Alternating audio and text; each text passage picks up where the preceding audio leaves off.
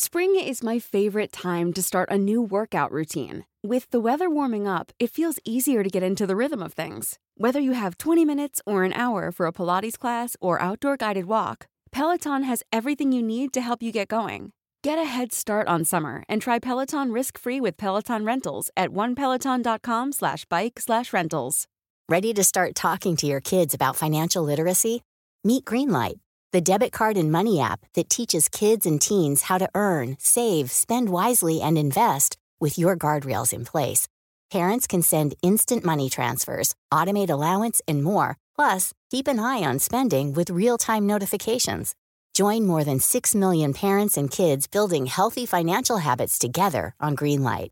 Get your first month free at greenlight.com slash ACAST. That's greenlight.com slash ACAST. Now's the time to save 30% on wedding jewelry, only on BlueNile.com. Make sure your wedding ring is the one with your pick of diamond and lab grown diamond bands, all hand finished and graded for excellence. Or surprise her with something blue she'll love for life, like a stunning pair of sapphire earrings. Blue Nile's jewelry experts are available 24 7 to help, from fit questions to style advice. Right now, get up to 30% off at BlueNile.com. BlueNile.com.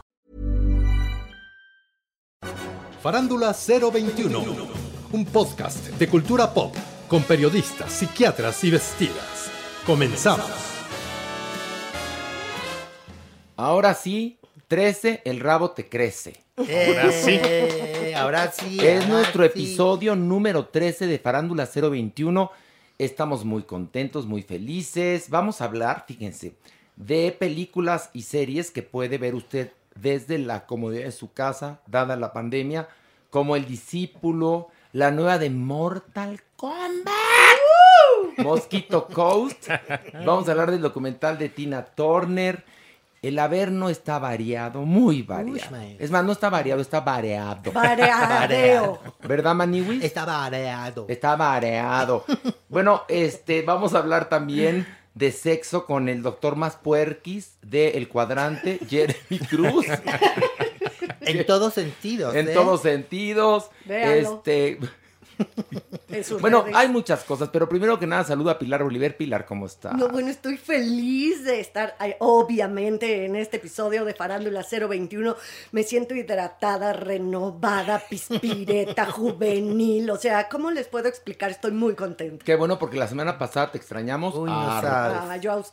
¿verdad? pero todos tenemos necesidad. No, está Pero muy ¿qué bien. tal? Lo viene a embarrar aquí, a echárnoslo en la cara. Mira, tú cállate, que tú diario le das. Diario. Bueno, está Mauricio Valle. Mauricio, ¿cómo estás? ¿Qué tal? Muy bien. Muy contento de estar aquí con ustedes. Y nosotros también. Y bueno, Alejandro Broff, que ya lo saludamos, pero lo volvemos a saludar. ¿Cómo estás, Alejandro? Feliz de estar aquí. Bueno, pues vamos a iniciar, damas y caballeros, este episodio número 13 con... Ver o no ver, o no ver. Y bueno, vamos a hablar de la película El Discípulo de Netflix. Pilar, cuéntanos de qué va. Bueno, esta película nos ubica en la India, en Bombay precisamente, en tiempo actual, y nos habla de la historia de un hombre que dedica toda su vida, toda su pasión a ser cantante de música religiosa clásica antigua de la India. O sea, es una carrera francamente muy difícil que requiere muchísima disciplina. Él tiene su gurú que lo va guiando en este camino y toda la película se se basa sobre todo en el cuestionamiento que él se hace de si podrá lograr el éxito en este mundo contemporáneo donde los cantantes surgen, si en los peores de los casos, ¿no? En un reality show. Mauricio, ¿qué te pareció? Me parece una película muy interesante en muchos sentidos. Uno, el partir de un punto como, como esa música, como las ragas, que tenemos muy pocas referencias cinematográficas de eso. Creo que lo más conocido es Ravi Shankar y me parece muy interesante eh, esa exploración. La otra, cinematográficamente, me parece una película muy valiosa, me parece una película paciente, me parece una película que se da la oportunidad de analizar lo que es ser artista hoy y y en, y en, todos los tiempos. Creo que es muy inteligente en cómo desarrolla los personajes. Creo que la actuación y la historia están muy bien ecualizadas. Creo que es una película con una gran manufactura, es una película muy pensada, muy inteligente y vale muchísimo la pena acercarse a ella. A mí me encantó, bien Mauricio, como a ti, el quiz, o sea, lo que es la trama, el cuestionamiento. Pero fíjate que hubo un momento en que me pareció aburrida, me pareció lenta cuando tiene una premisa tan, pero tan, pero tan importante. Fíjate qué me pareció, a ver, no sé si compartan conmigo. Yo le empecé a ver y me empezó a in- a interesar. Y luego ya, después de como hora y, hora y media de la película, dije, este es como Whiplash, pero en teatro kabuki. Sí, sí. Me recordó mucho la, la- el... En ¿no? El Catacali, en es- este caso en Catacali. Exactamente. Y verdaderamente después yo ya estaba con, con los ojos así, que me los detenía con palillos sí, para sí. poder aguantar la película, que me pareció francamente soporífera. Pero, Pero, bueno, el tema increíble. no, el tema increíble, pero me- ya vi Whiplash. O sea, no lo sé, me impactó mucho más eh, esto tratado a, a través de los ojos del cineasta que hizo Whiplash, a diferencia de este trabajo cinematográfico llamado El Discípulo. Pero es mi opinión, Alejandro, ¿te gustó o no te gustó? Creo que es un rompecabezas con piezas muy afortunadas, pero otras que no embonan del todo. Y sobre todo esto, al final eh, termina siendo muy pesada, difícil de, de- de seguir estos emplazamientos de cámara. Mira, con lo son- que estás diciendo, hace cuenta el metro de la Ciudad de México. Sí, ¿no? eh, Tal ni cual. más ni menos. Hay unos emplazamientos de cámara muy interesantes con estas tomas que aparentemente son abiertas, que no tienen el movimiento que uno imagina cuando sigue un personaje. Sin embargo, contribuye justamente a que eso no tenga movimiento, más la música, más la lentitud y esta pasividad de los personajes y la situación, termina por ser una, una fórmula perfecta para dormirse. Ok, Maniwis, ¿te gustó o no te gustó? A ver, di. Maniwis, la verdad es que me costó muchísimo trabajo, Maniwis, como a ti. A mí un poquito desde antes de la mitad, la verdad. no como tú que ya llegabas casi al Bueno, final. es más, les voy a compensar desde el principio. No, que son sí. 15 minutos él cantando, que sea yo. Oye, Maniwis. Ay, ya no entendí. No, o y sea, eso sí me gustó. Es que yo soy fanática de esa Ay, sí, Pilar, la pero mira, yo pensaba, la gente de la India sentirá lo mismo que estoy sintiendo ahorita cuando escucha Cucurrucucú Paloma. Sí, es- ¿Sí me exactamente. Pues sí, son, son. Pero es como si estuviéramos también, no sé, a unos cantantes de gregorianos, vamos a transpolarlo a nuestro occidentalismo, ¿no? Pues son públicos muy elitistas, esto se lleva en lugares, o sea, no todo mundo oye este tipo de música, ni siquiera en la India. Pero a mí me pasó que la primera parte, los primeros 15 minutos que está cante y cante y cante y cante y cante, y después cuando se calla, van a casa del maestro y entonces mientras lo masajea, canta y canta y canta y canta, decía yo, no, no, esto va a estar. Y sí, la verdad me costó trabajo. Mauricio Valle, ¿quieres decir algo más o ya estás este, de acuerdo en que vayamos a el ver o no ver? A ver o no ver. Ok, Mauricio, ver o no ver. Ver. Muy bien, Pilar, Ver. Alejandro, Ver también. Maniwis, No ver. y yo digo no ver también, pero bueno. El de Manigüis estuvo muy No, pues hay que ser sinceros. En No, este ver. podcast somos muy Sí, sinceros. en- y además Maniwis es la voz del pueblo, Pues señores. clararira. Vamos ahora a hablar de la película Mortal Kombat de HBO Max. Y bueno, esta película, a ver, les platico. Yo les le- quiero ser honesto.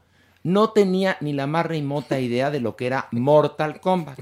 No, ¿Cómo ten- no? no, nada. Había escuchado que era un videojuego, pero la verdad no. Aunque me volteen a ver el, el diablillo y tú con esa cara, yo no estaba empapado de eso. Son la juventud presente. Sí, la juventud presente. Bueno, yo ya que estoy más allá que para acá, resulta que este, les voy a platicar como eh, primo espectador qué me pareció este combate mortal. Se trata, empieza en el lejano oriente, no sabemos si China, Japón, Corea del Norte, Corea del Sur, no sabemos, pero en el lejano oriente. Y entonces está una familia muy feliz y en eso están el papá trabajando ahí, la mamá con un, un mijito y otro, y otro mijito que está en una cuna y en eso ¡cha! los matan a todos. Y entonces aparece una como deidad que se lleva a la mijita, porque era mijita la bebé.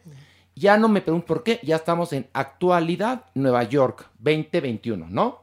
Y entonces ahí hay un joven que es un peleador fracasado que no lo quiere pues más que la esposa y la hija y todo el mundo dice, ay, loser, loser, loser, loser. Pero lo que no sabían ustedes es que ese es uno de los elegidos porque tiene una marca, Marca del dragón. la marca del dragón.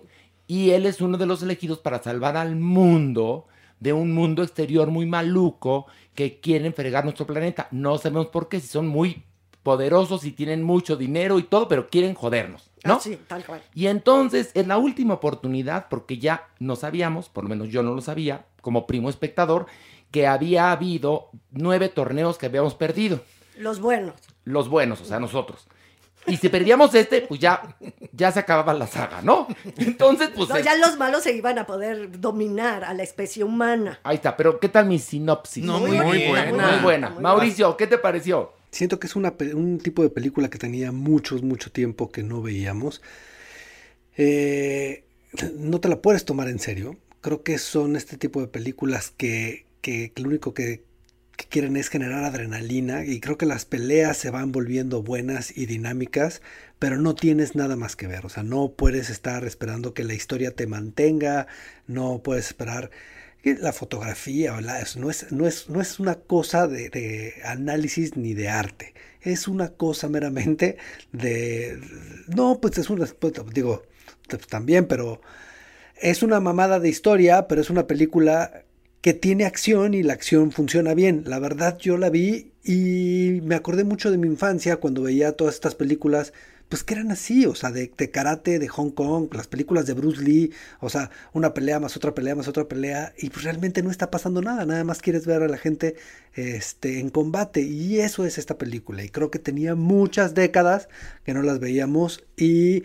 Y creo que funciona mucho para los chavitos, aunque sea para mayores de 18 años. Si la película es para mayores de 18 años, pero híjole, te voy a decir algo. Y además termina, ¿cómo creen? Con final abierto, para que, para como diría Cristian Castro, haya más, ¿verdad, Más Pilar? combates. Pues fíjate que a mí lo que me pasó es que son tal cantidad de combates que se vuelven casi todos iguales. O sea, ya hay un momento en que lo mismo te aniquila con el fuego, que te aniquila con el hielo. O sea, la verdad es que también es tal el exceso de los combates que, como bien dice Mauricio, es lo único para lo que sirve esta película, que también eso te da una hueva infinita. Pero sí hace honor a su, a su nombre. Combate mortal. Porque cualquier combate lleva a alguno de los contrincantes a la muerte. Y, ¿No? que- sí, y- y no todos son orientales. Acuérdate que siempre entonces ya se van a, a los personajes, por lo general, occidentales. No, porque acuérdate, por ejemplo, el protagonista es un poco eh, eh, Sí. de ojito achinado, Sí. ¿no? Sí, sí, oriental. Y La, la esposa también, ¿no? Ah, y hay estas mezclas que, que existen en Estados Unidos y entonces a todo mundo le dan un papel para que no haya discriminación.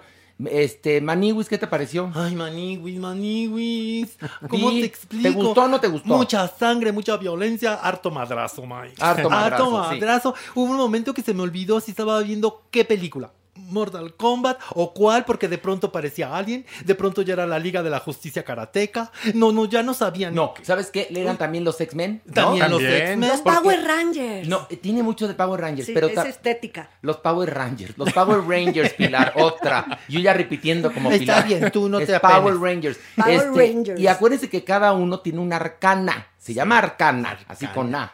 Y el arcana es lo que te da tu, pues, tu, tu poder. Sí. Alejandro, Si usted no es gamer, si no es joven y si no es buga, ni se meta en esta yo pensé, que, película. yo pensé que cuando digo Alejandro, si usted es gay, dije, pues tú, Por man, eso. ¿no? Pero si no es, Ah. ni se. Porque se va a perder ahí. Ok. Peor que en un laberinto. Bueno, pues ahí está. Mauricio, ¿ver o no ver? Eh, si te gustan las películas de, de karate, si te gustan las películas de peleas, sí, por supuesto que ver. Ok, Pilar, No, no, no, no, no, no, no, no ve. Alejandro. No, ni remotamente. Pero entonces, como es, si eres gamer, Ajá. Gamer. Gamer. No, no, gamer. gamer, Este, joven. joven, ¿Y Buga? ¿Y buga? vela. Sí, lo velas. ok, perfecto. Ah, bueno, Entonces, está bien.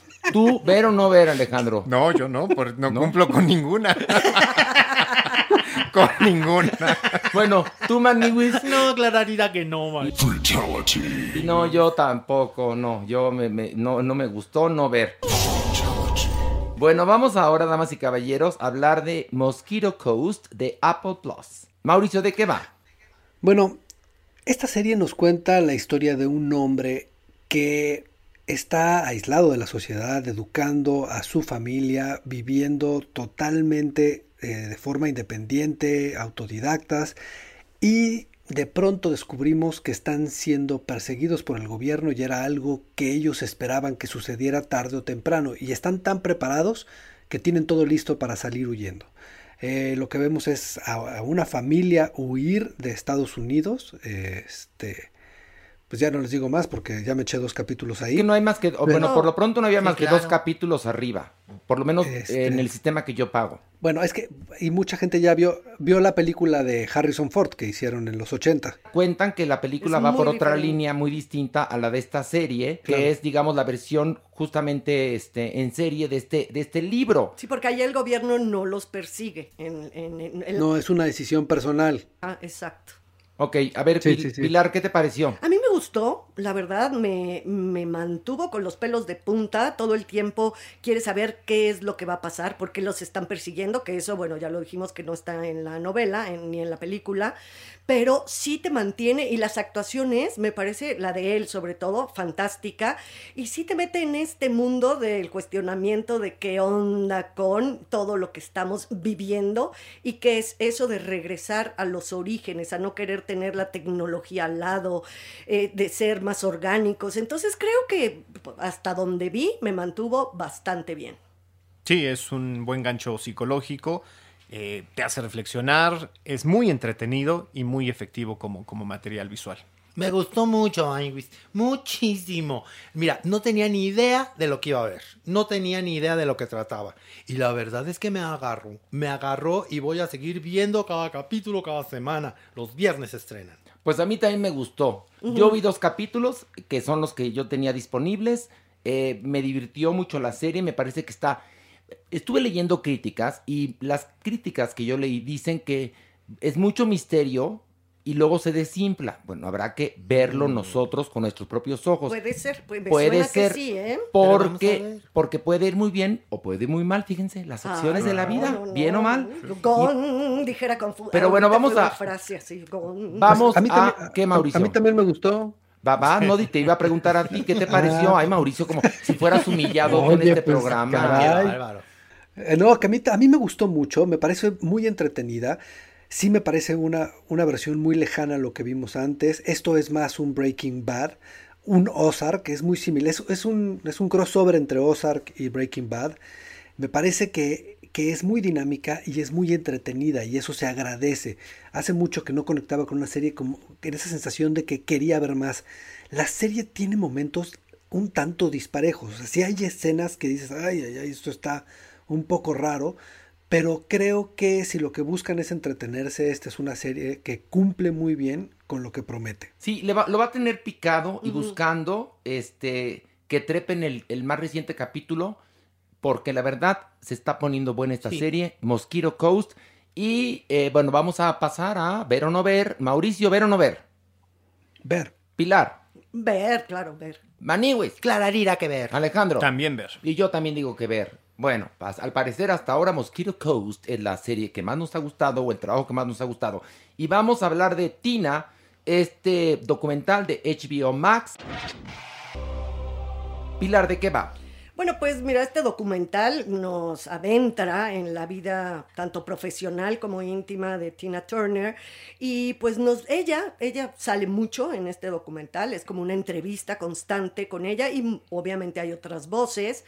Y la verdad es que no nos dice mucho más de lo que ya sabemos, ¿no? Tal vez para las nuevas generaciones que no la conocen tanto puede ser una interesante mirada a esta increíble, eléctrica cantante, fantástica. Pero a mí el documental, la verdad es que no me movió mucho mi Dios, mucho más allá. Mauricio. No, yo sí lo disfruté bastante, fíjate. Eh, musicalmente me gusta mucho cómo viaja eh, a lo largo de su vida. Me parece interesante escucharla a ella hablar de algo que habíamos visto ya en, en- varios momentos, pero verla reflexionar ya en un momento como despedida. Ya no es lo mismo que cuando ella empezaba a confesar todo en los, en los 80, totalmente confundida por todo, por lo que había sucedido, por la fama. Ya es una mujer que consiguió todo el éxito que el mundo le podía dar. Y, y me gustó verla pasar en, en este... est- Estamos muy acostumbrados a ver a las estrellas sufrir y esta mujer verla desde arriba, decir, sí pasó todo esto, pero le di la vuelta y estoy aquí. Y, y la mujer se va en un punto espectacular de su vida y se ve 30 años más joven de lo que está y fuerte y, feliz y, como que yo sí le agradecí, agradecí mucho ver un documental un tanto diferente a estas cosas catastróficas que estamos acostumbrados a ver este, sobre todo en la, en la vida de los músicos. Me gustó, me la pasé muy bien, la verdad. Alejandro. No es un mal documental, se disfruta mucho, tiene buena música. Ella también se disfruta mucho, pues esta parte eh, muy honesta, muy, pues, muy abierta. Sin embargo, sí creo que periodísticamente y, cinem- y cinematográficamente hablando, podría haber explorado quizás otros lenguajes u otras técnicas para hacerlo mucho más fuerte o mucho más contundente. A mí me gustó mucho, muchísimo Maniwis y comparto lo que dice Mau. El sentir que es parte de una despedida, Maniwis, eso te toca el corazón. Y nos deja algo muy claro, Maniwis. ¿Qué? Que el valiente dura hasta que el cobarde quiere. Sí, porque la verdad es que Claro. la mitad del documental es como Ike Turner se pasaba a golpear a mi Tina Turner. ¿Saben qué ocurre en mi caso? Yo vi la película con Angela Bassett, quien también aparece, por cierto, en el documental. Luego vi el musical. No leí el libro porque va, les voy a revelar algo. En un punto de su vida, cuando ella quiere encontrar una luz propia para ella, ya separada del marido, eh, Tina Turner es aconsejada por su representante y decide contar su vida en un libro en los 80. Y luego ella misma en el documental se queja de que nada más le preguntaban de cómo la golpeaba Ike Turner. Y luego ella hace un musical que trata justamente de eso y luego ella en este documental nos vuelve a contar cómo el marido la golpeaba. Entonces yo había visto la obra, ya había este, visto la película y el documental no me aportó nada. Y me parece más que un documental como un capítulo de esos de... de, de- le queda al mejor a Mónica Garza en historias engarzadas, en serio. Sí, un poco por ahí. Sí, Sí. esa es ¿No? la sensación. sí. Siento que es como la entrevista toral de a Tina Turner, salpicadita de algunas este, otras entrevistas, Sí, sí, pero sí. a final de cuentas me dejó así. A mí no me aportó nada nuevo, pero bueno, vayamos a eh, la decisión. Mauricio, ¿ver o no ver? Ver. Pilar, No sé. ¿Cómo o pus? sea, ¿Cómo pus? ¿Cómo pus? Pus, ¿Pus? es que es ¿Pus? pus, ¿pues No qué? ver. ¿No ver? Bueno, No. qué Ah, contestataria. qué bárbaro. Muy bien, tú, Alejandro, ¿ver Yo o no sí, ver? un domingo para pasarla, pero no para pensar que te vas a ilustrar en Tina Turner y que va a ser algo que te cambie la Qué vida. delicadito. Ándale, Maniwis, tú. Clararira que ver. ¿Ver? Bueno, yo digo, pues ver. Pus. ver. Pus. Sí, Sí, salió el pus, ¿salió? el pus. Sí, tienes razón, Pilar. Pues ver, pues ver, Sí, ver. porque aquí es ver o no ver. Sí, sí, sí. That is the question. Ándale. ¿Qué tal? De Pilar, ahí con- salió el nombre. de Ver o no ver. es- ¿tú, tú bautizaste esa Sí. sección, ¿verdad, Pilarica? ver o no ver. That is the question. Muy bien. Bueno, pues ahí están las opiniones de. No sé si somos expertos, por lo menos somos vertebrados que hacemos Parándula 021 Y que hacemos la tarea. y que, pero sí, vi- muy y que sí vimos todo. Sí vimos todo. Vamos a esto. Del pink al punk. Y ya llegó, ya está aquí Magis el consentido. Hola, hola, querida familia, ¿cómo están? Magis, te veo como, como muy feliz. ¿Qué te pasó? Estoy contento pues porque me estoy trabajando mucho, me gusta mucho la música y es la primera vez en mi vida en que realmente todo lo que hago tiene que ver con la música. ¿Ya viste, Mario? ¿Ya viste, Ni sabíamos, Mario? ¿verdad? Que le gustaba mucho. No, la no sabíamos que te gustaba la música, Mario, pero pues qué bueno que nos, lo, Melómano number one. que nos lo compartes Gracias, aquí. Pilu, gracias. Y muy feliz de ser parte de la familia y de aquí surgió todo. De aquí surgió todo. Bueno, vamos este, a debatir sobre algunos álbumes y tenemos, eh, por supuesto, nuestro lanzamiento. Vamos a comenzar. Tenemos, bueno, va a haber Mario, San Pascualito Rey y Zoé. ¿Cuál quieres que pasemos a analizar primero? Vamos con Animanecía de San Pascualito Rey. Por favor.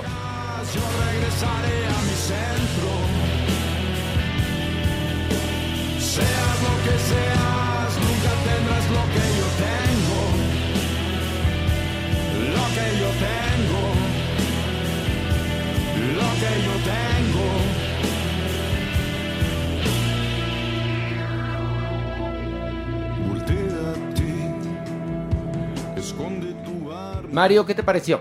Bueno, es un gran disco. Yo amo esta banda desde hace mucho tiempo. Están celebrando sus 20 años. Este disco existía, existía desde el año pasado, pero por cosas de pandemia no se había lanzado en la versión vinilo. Entonces trae eh, algunos, este, algunas colaboraciones extras. Pero lo interesante de este disco es que los nueve, temas de estos creadores del guapachoso Dark, que ese es el rollo que ellos inventaron, nos brindan un fino universo lírico y sonoro, paisajes profundos y energéticos dotados de una brillante obscuridad y ahora están incursionando. Siempre ha tenido la influencia, por ejemplo, de José Alfredo Jiménez. Siempre ha tenido un rollo cercano en momentos como a Bumburi, como a Corcovado, estos españoles. Y aquí lo interesante es que ellos han fusionado la música regional mexicana de alguna forma alternativa, digámosla, con el rock. Y aquí en este disco, de verdad creo que están haciendo un acercamiento muy interesante. Hay algunos guiños al ska. Está el doctor Shenka de Panteón Rococó de invitado. Está esta extraordinaria cantante que se hace llamar la Mary Soul de esta banda La Santa Cecilia, que es una verdadera joya. Ella no estaba originalmente en el disco, pero hicieron un video a distancia de la canción que se llama Tecolotes, que él dedica a sus hijos. Me parece que verdaderamente es un discazo, creo que es un orgullo nacional y junto a La Barranca creo que son las dos bandas de culto por excelencia. Creo que de verdad deben darse este disco porque es un disco diferente, con un sabor totalmente mexicano y extraordinariamente producido por Jerry Rosado. Mauricio Valle. Eh, no es eh, mi estilo de música. Este, reconozco su talento, reconozco todos sus valores, pero no es algo con lo que yo conecte ni disfrute. Yo opino igual que tú, Mauricio. No sabía cómo decirlo. Lo dijiste muy bien. Pilar Bolívar. A mí lo que me pasa es que se me mezclan. De repente oigo la voz de Bumburi, mano. Eso sí no me gusta, por ejemplo. Y luego hay estridencias tipo la castañeda. O sea, también son muy noventeros. O sea, no sé. A mí como que algunos de los tracks sí me gustaron, pero no, no se me hizo, no se me hizo parejo el disco, ¿no? Eso es lo que me Ok, pasó. ¿vote o no vote? No. Yo A digo ver. que no, yo, yo, evidentemente. Mauricio. ¿vote o no vote? No. ¿No? No, no. Pilar no quiere No, vote. no, no, no. Bueno, yo se lo hubiera dado, pero bueno, ustedes lo salvan. Vamos a la siguiente, este, a la siguiente propuesta musical, que es esta, por favor. No me vas a callar,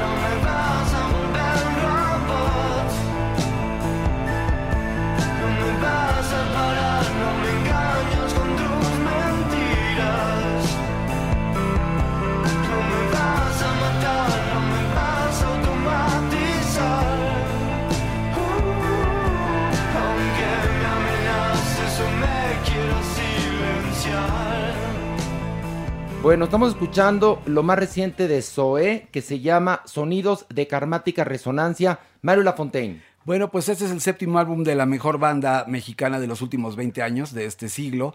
Definitivamente en esta entrega nos encontramos con un Zoé más homogéneo, equilibrado, inclusive mejor tocado. Sin duda este es su disco más pop porque recordamos que ellos siempre estaban cerca del universo y siempre hablando de cosas espaciales, más synth. Aquí las melodías son envolventes, el falsete tan característico de León Larregui es brillante durante el disco, es muy muy elegante. Es menos especial, las letras son mejores, son más directos y explícitos y temas como Popular, hay una que se llama Carmadam que es preciosa, hay una que dedica a su hijo llamada Tepoztlán que es muy linda la canción. Y este, y- ya habíamos oído el duelo, Belur, de hecho los habíamos comentado aquí.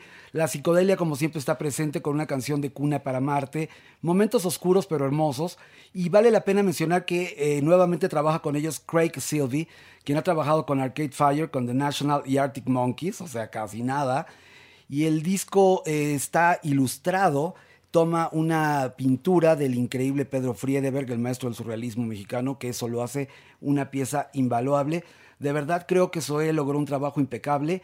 Es temprano para decir que es su mejor disco, pero de verdad creo que sí eh, hay un cambio radical. En, se recordarán que hicimos Aztlán hace algunos años que se ganó el Grammy como mejor disco. Bueno, pues creo que es una joya de joyas y creo que esta karmática resonancia los hace absolutamente internacionales. Zoé ya desde hace mucho eran una gran banda. Mauricio, ¿qué te pareció? Pues saben que es una de mis bandas favoritas y es un disco... A mí me pasa algo muy diferente de lo que le pasa a Mario. Este, y tiene que ver con que yo disfruto mucho la víscera de los artistas. Yo, dis- yo disfruto mucho una etapa en la que el artista tiene rabia, está descubriendo y las cosas no pueden ser perfectas, pero, pero realmente los valores están en, en eso, en, en la búsqueda y en, y en la potencia que da el enojo de todavía no llegar a donde quieres. Este, y cuando llegan a, su- lugar, o sea, como un Almodóvar ahorita, como un Odiarda ahorita, un poco pierdo el interés porque digo, sí, sí, sí, se oye muy bien, les quedan muy bien las películas, pero ya saben todos sus trucos, ya los perfeccionaron y ya se mantienen ahí. Entonces, me pasa con este disco que evidentemente me sigue gustando, me, me sigue gustando mucho, Y lo encuentro como, claro, o sea, si, si en algún momento estoy harto de escuchar lo otro, voy a escuchar esto. Definitivamente yo disfruto mucho lo otro. Y este disco me gusta mucho, pero ya empieza un punto en el que siento que son ellos muy conscientes de lo que hacen. Eso me pasa a mí. Muy... Tu mensaje es reinvéntense. ¿No? No, no, porque me ¿No? parece que... que- Retírense. que- no, es que... ¿No? No, no, no. ¿Cuál- me ¿Qué gusta quieres? mucho. ¿Qué quieres que haga Zoe? Dinos, Mauricio. Eh, No, no quiero que haga nada. O sea, ya llegaron a, a su punto, como dijo Marito, como a la, maestría, a la maestría de su sonido. Y ahí un poco me desconecto yo con el arte, con el arte en general, con Wong Kar Wai, con Trier, con toda la gente que admiro, cuando ya conocen mucho todo, todo, todo, todo su estilo y su maestría. Ahí digo, pues ya, o sea, ya se acomodaron. Me ahí. entretienen, es lo que estás diciendo tú. Ya, no, no, Sí no, no, no. entretienen y a la gente le gusta mucho. Ahí yo pierdo un poco mi conexión. Ahí aplica Mauricio el mamamela de no, no, no, no, no, no, no, ya, ya, ya. Pero sí es verdad que se repiten, Horacio, en este disco en especial. No, estoy de, yo estoy de acuerdo, Sí, estoy de sí, acuerdo. sí, totalmente. Y sí, ya tienen una fórmula muy hecha. Bueno, vote, eso- Pilar. No, no es cierto, ya. Es una fórmula muy hecha, la cual sientes que ya los conoces por adelante, atrás, en medio. Ya sabes que la canción que sigue, cómo va a sonar, la que sigue. Y sigue pronunciando fatal el español este pobre cantante. Yo siempre, siempre me ha chocado eso con las letras. Que, que, que pronuncia, tiene una articulación como muy barrida. Y ahora, Ya, ya, ya. y ¿Sabes qué? Es que eso Pilar, para Pilar que oye música en español, le entiendo que le moleste. Para, para muchos de nosotros, esa es la conexión perfecta porque hace que el rock se vuelva como el rock que conocemos. Sí, pero yo amo el español, mi El querido rock- Mau. O ya sea, sé, sí por eso te lo o digo. sea. El rock en español yo lo oigo y digo, "Ah, no, no, como no me entra mucho. Y este rock suena al rock que yo conozco, Sí, por eso me gusta tanto. Entonces lo hace muy bien y él y están tan conscientes que lo volvieron un estilo. Sí, sí, porque les estoy de pasaba lo mismo. El Spanglish Eh, que luego les fusiló Camilo VII y otras bandas. Oigan, pero hay algo que tengo que decir que estoy muy orgulloso de este nuevo Marito, ¿eh? ¿Por qué? Pues porque Mario trae un nuevo estilo en su trabajo en, en el, en el radio y en, bueno, o sea, Mario se reinventó y suena muy bien y está trabajando mucho sus textos para hablar de los discos y de todo y me parece que encontró un estilo muy padre y me gusta mucho oírlo así. Bueno, porque también Mario hubo un punto en el cual se hartó de que le dijeras analfabeta, Repetitivo. repetitivo y huevón. O sea, ya me dijo. Reinvéntate. Durante casi 11 años me dijo, cada día que hacemos parando la 40, ya huevón, reinvéntate. Entonces Mario, pues te tomó la palabra, Mauricio, y ahora ya se reinventó. Muchas gracias, Mau. Me siento muy halagado de un amigo tan querido de tantos años. Y sí, pues la música es mi vida y estoy en, creo que estoy en un buen momento en cuestiones Pero, por ejemplo, ¿cuál es la diferencia entre el Magis de Farándula 40 al Magis de Farándula 021, Mauricio? El Magis de Farándula 40 estudiaba mucho y llevaba, llevaba sus notas y las daba. Y no, y, y, eh, y trataba de jugar con nosotros y, y decía cosas que le venían, pero él estaba arraigado a sus textos y a sus notas y a sus bullets. Y este Mario ya se escribe, ya no son bullets, ya son composiciones y ya tiene, ya tiene un discurso del artista y de la evolución y del disco y suena diferente. Gracias, es cierto, sí Es- lo trabajo más. Es un Magis más empoderado, digámoslo, ¿no? Más actual, más fresco, más pispireto, más centrón, más este... Ruco. No, no, Mario, no, más urgente, vacunado, o sea, tiene ya otras cosas. Es también lo que hace el amor. Es lo que hace el amor. Marito está sí. enamorado. Magis está enamorado. Entonces el amor, pues cuando uno está enamorado, como bien lo dice Talina Fernández, ves la vida en Technicolor. Y tú, Magis, nos estás viendo en unos colores preciosos porque vienes enamorado. Pasar Y del además- daltonismo al, al no, y además, Technicolor. mi Magis viene en Burberry. No, no, no, no, no tienen idea cómo está de cambiado. Magis 2021. Y bueno, tenemos un lanzamiento. Eh, por favor. Amar es todo un desafío y me pongo en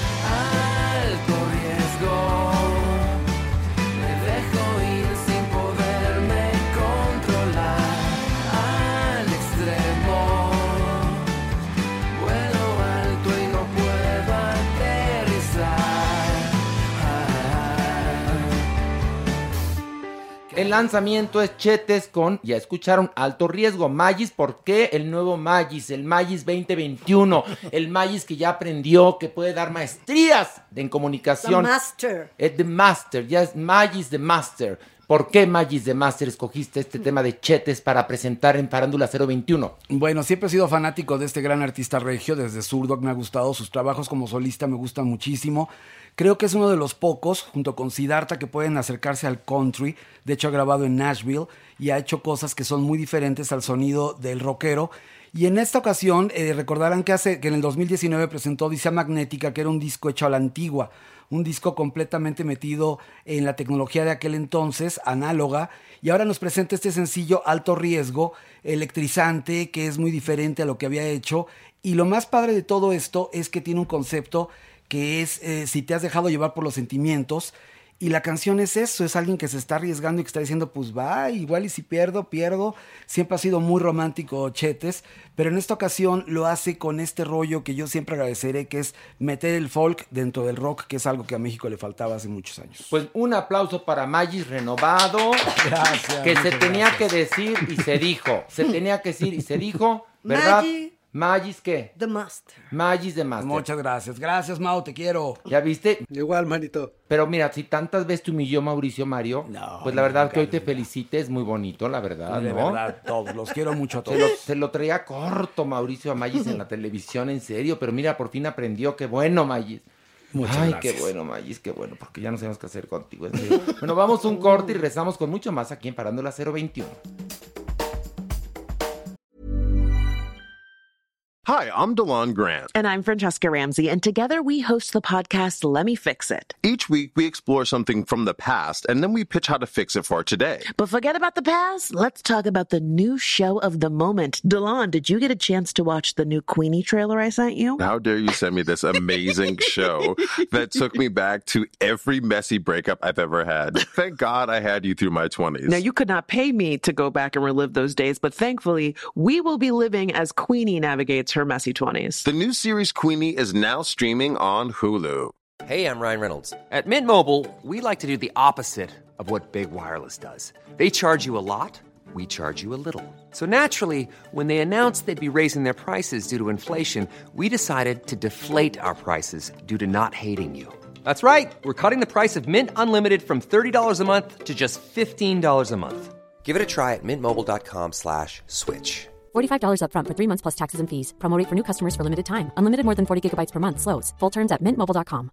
Spring is my favorite time to start a new workout routine. With the weather warming up, it feels easier to get into the rhythm of things. Whether you have 20 minutes or an hour for a Pilates class or outdoor guided walk, Peloton has everything you need to help you get going. Get a head start on summer and try Peloton risk-free with Peloton Rentals at onepeloton.com slash bike slash rentals.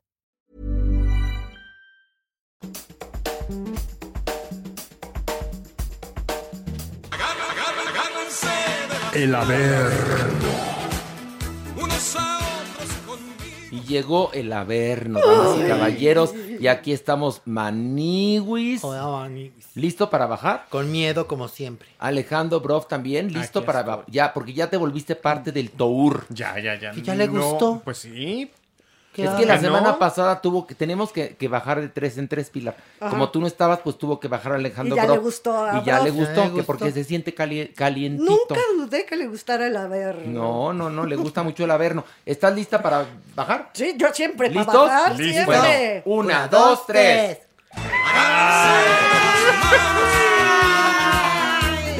¿Qué hubo? ¿Por qué tanto escándalo? ¿Qué pasa? Ay, doña Ay, ¿Qué pasa? A ver, Es que uno- cada vez se siente más feo, doña. Cállate, mujerujo. Uno, Ay, dos, tres, Cuatro. cuatro. Sí. Ah, no conté mal. Uno, dos, tres, cuatro. ¿Por qué Sí, sabe contar, doña. Ay, veniste a trabajar, mi amor.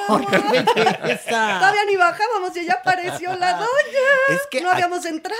Aquí hay que bajar de tres en tres. No, pues ya bajamos de cuatro en cuatro. com- Vele, a ver, tú, Diablillo, ve anotando ahí en la minuta ¿Qué? para pasarlo luego al Diablo Grande y que van a bajar de cuatro en cuatro. Co- compramos así. paquete familiar. Ah, ya venden por paquete. Clararira, pasaporte todo el año. ¿Y quieres tu pieza de pollo?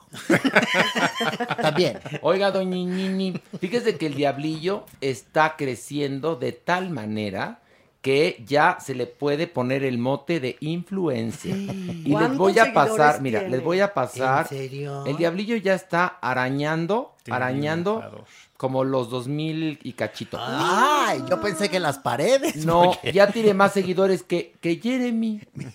Ya, ¿De verdad? Ya, No, es bueno. diablillo, porque el- y el diablillo está poste y poste, ¿eh? Ah, ¿sí eres activo? Es activo. Ah, qué Es bonito. activo.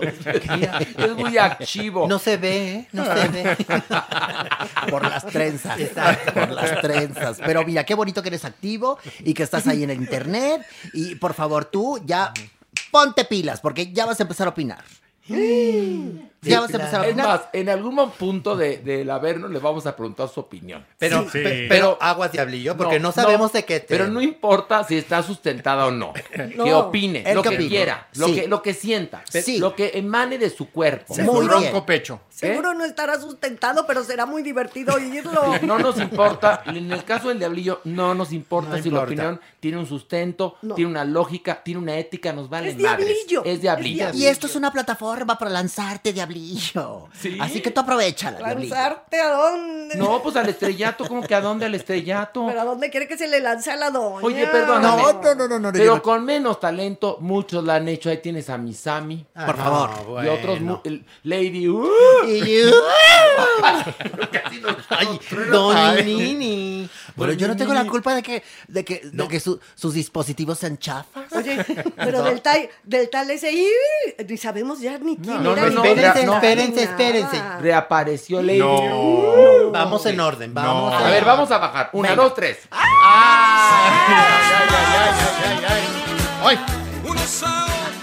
Me quemo, me quemo. Ay, ay. Bueno, tranquila, Pilar, porque otras se quemaron más que tú. Ahí está. Pues fíjense que entrevistaron a Mitzi. Sí, a Mitzi, el diseñador de Ten las cuidado estrellas. con lo que vayas a decir de mí. Ya sé que le hacía sus blusitas, pero ya ve que Mitzi desde siempre le gustó dar entrevistas y tiene la lengua muy floja. Pues en esta ocasión lo entrevistaron y ¿qué creen? ¿Qué- qué dijo? Que nos revela que fue testigo cuando Luis Miguel intentó conquistar a Verónica Castro Maniguis. ¿Se sabían esa? Luis Miguel a Verónica Luis Castro. Miguel Yo sabía que Castro. tuvo un romance con Lucía Méndez, pero no sabía que con Verónica Castro. No, es no, que no, no. le gustan mayorcitas. A mí me besó en la boca, me robó un beso. Sí, sí, es verdad. Cierto. En, en un concierto, pero la que le puso el hocico fue usted. ¡Manina! Qué- qué buen- Manina, mi vida dorada, yo estoy aquí también. A Hoy ver, sí Berito, vine, hoy Berito. sí vine al infierno, al Averno, porque a mí el Averno me re que te encanta, mi vida dorada. Que andan hablando de mí. Oiga, yo a que el Avero y que Luis Milili, que quién sabe que viene de ahí. Berito, Berito, es que a ver, Mitzi revela. Porque, sí, Mitzi, el que me Mitzi. hacía mis vestidos. Ese.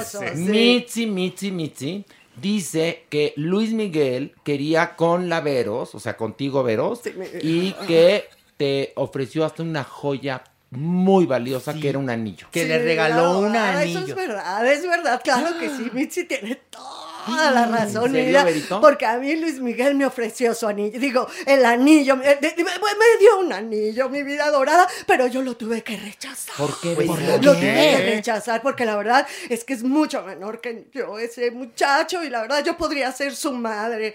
Y él me dijo, a mí me encanta, como no tengo mamá, quiero que tú seas mi mamá. digo, mamá, porque tienes unas mamas muy... bu-". No, digo, ¿cómo? Digo, manina. Bueno, Berito, entonces sí es verdad eso. Sí, es, verdad. vida, sí, ok, sí, es sí. verdad. Mira, ahí está, ¿ves? ¿Ves lo que te digo? Le gustaban mayores. 17 años le llevaba esta mujer que ves aquí. Es verdad. Así es. Pero también, por ejemplo, anduvo con Mirka de Llanos, que también, También era mayor. más mayor. También, sí, por La, supuesto. la Daisy Fuentes también, También. más La- mayor. esta niña la que canta. Carey. Esa también. También mayor. Mayorcita. Sí, sí. Y le dio beso en la lengua a la doñinini. Mire, nada Me- más. menos, menos la chule, ¿no? Ahí se van de edad. No, la chula es más No, joven. Más joven. es más joven que él. Por favor, mujer ojo, tus notas bien. Si no, nomás no Ay, opines. de veras, Por favor. Oiga, señor, pero es que mi de veras, yo, ni, ni, ni, ya me está dando hasta miedo hablar con usted. Aparte de que es majadera, de verdad, no es intolerante, que es lo peor. Yo voy a acabar dándote, pero hasta pánico, fíjate. Y pero que Mitzi va a ser su bioserie, ¿ya sabían eso? Ay, mi vida con- cuidado. Pues, ¿por porque qué? no. Cuidado, ma- ustedes cuídense, dos. Porque mi Mitzi, de verdad, sí se sabe un montón de cosas de nosotros. Pero la- mi a ver, doña- Yo no tengo nada que perder. Si acaso yo, yo qué puedo decir, que me diseñaba cosas divinas, que era muy hermoso, que No, tenía poco pero a ver, vocabulario. pero escúchenme, Mitzi dormía en la Alameda. con el primer capítulo se llama el dedal. Y es como Mitzi conoció lo que es un dedal y una aguja, ¿no? Capítulo 2, Mitzi se enfrenta a las lentejuelas, ¿no? Entonces ya conoce las lentejuelas. En el capítulo 3 el canutillo. Luego cómo ¿En el empieza... cuatro? Enebra. Bo- Bordaba, La bordaba... Shakira, mi vida, la Shakira. No, y bordaba eh, Mitzi con, con- creo que Juan Gabriel hasta lo ayudaba a bordar. Y también Y luego, Francis. y luego lo- sí, y Francis. Francis. Y luego creo que vestían a Juan Gabriel de Rocío Durcal y se echaba, jugaban? se echaba la guirnalda. ¿Y jugaban? Jugaban. Ay, la- yo soy eh, la Durcal. Ay, pues yo la jurado. Y, ay, no. Y luego Mitzi, hay un capítulo que se llama La Conversión donde le quitan lo homosexual porque se cura. Sí, se Sí, cura. ah, sí. Él entonces se ya curó. Mitzi viene se curó. en la segunda temporada Mitzi el Buga. Que es ya Mitzi aquí en macho, acosador. Yo aquí que- yo aquí macho, que- macho alfa. Macho alfa. El primer capítulo se llama macho alfa.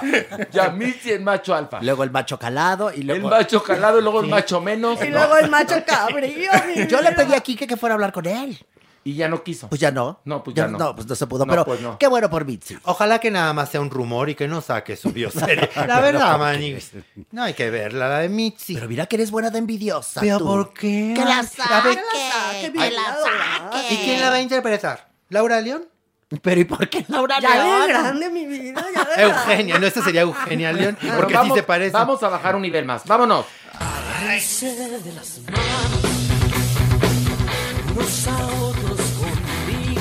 Es el diablillo que está, Está muy haciendo bien. su interpretación. Porque le gusta el metal al, al diablillo. No, pero, Le gusta el diablillo el metal. pero estuvo muy bien porque cantó así como Luis Miguel y vamos a hablar de la serie. Luis Que, Miguel, que la serie. Maniwis nos va a dar el parte médico del capítulo cuarto de la serie de Luis Miguel, que se trató, yo podría nada más así, Luis Miguel, la madre, o Luis Miguel y el vientre vacío. Podría llamarse Podría así. llamarse. Segunda temporada. O Luis es- Miguel es la segunda temporada, Segunda cuarto capítulo. O Luis Miguel no es Mary Poppins, ¿no? Exacto. Ese es bonito, Ese ese es bonito. ¿no? A ver, Pues, Maniwis, ¿qué señores, pasó? Si ustedes pensaban que el primero y segundo capítulo Y el había tercero. pasado poco y en el tercero no había pasado nada, en el cuarto repetimos la fórmula. No pasa absolutamente Nada. nada, Aniwis. Cada vez extrañamos más al villano, de verdad. ¿Qué Ya falta hace? Ya va a Pues- salir. Pues Ay, que se apuren porque si no ya no vemos los siguientes capítulos. Pero ¿eh? de qué, a ver, ¿de qué trató? Cuéntale al Pues público. del buen padre que era Luis Miguel. ¿Y dejó de serlo? ¿O qué? ¿Cómo cuidaba a Michelita de chiquitita? Hasta se la llevaba a trabajar con él. Eso sí, si le agarraba la calentura, se echaba a quien cuidaba a Michelle y la niña se perdía. Que se echaba la nana. Se echaba la nana. Eh, Sí. Eso sí, y pero le contaba cuentos para que durmiera en italiano y todo, y le hacía recordar cómo se los contaba a su mamá. y que- Ay, ay, güey, si se ve, hace eso es una No, contó otra mentira. cosa, que eh, Luis Miguel ya cuando Michelle es adulta le dice, te invito a vivir a mi casa. Y Michelle le dice que no, y luego sí le cae en Estados Unidos. Sí, sí, sí. Pero ante ese capítulo, Stephanie Salas le llamó en pocas y efímeras palabras a Luis Miguel Pinocho, es decir, mentiroso. Mentiroso. Pero Ay, a ay, ay. todas luces, por Dios, o sea, Ay, no, ay, ay. nada de lo que está sucediendo en esta serie tiene que ver con la realidad, evidentemente, y cada vez está peor la serie. O sea, Sí. yo ya me estoy hasta jeteando. Sí, sí, sí, no, la verdad, mira, mira, Stephanie puso en sus redes este, sociales, puso, ay, mejor cuéntame una de Pinocho, pobrecito chulo, pobrecito, pobrecito de ti. Así le dijo, si ella ni dice, digo yo, pobrecito. Le dijo, ay, pobrecito, pobrecito, ¿quién te va a creer, por favor? Y entonces ya sabes que no falta el fan, ¿no? Que apoya y dice, ay, sí, tú muy bien, Stephanie. Oye, ¿por qué no nos cuentas tú tu versión? ¿Por qué no haces tu serie? No. Otra. Le están dando ideas. No.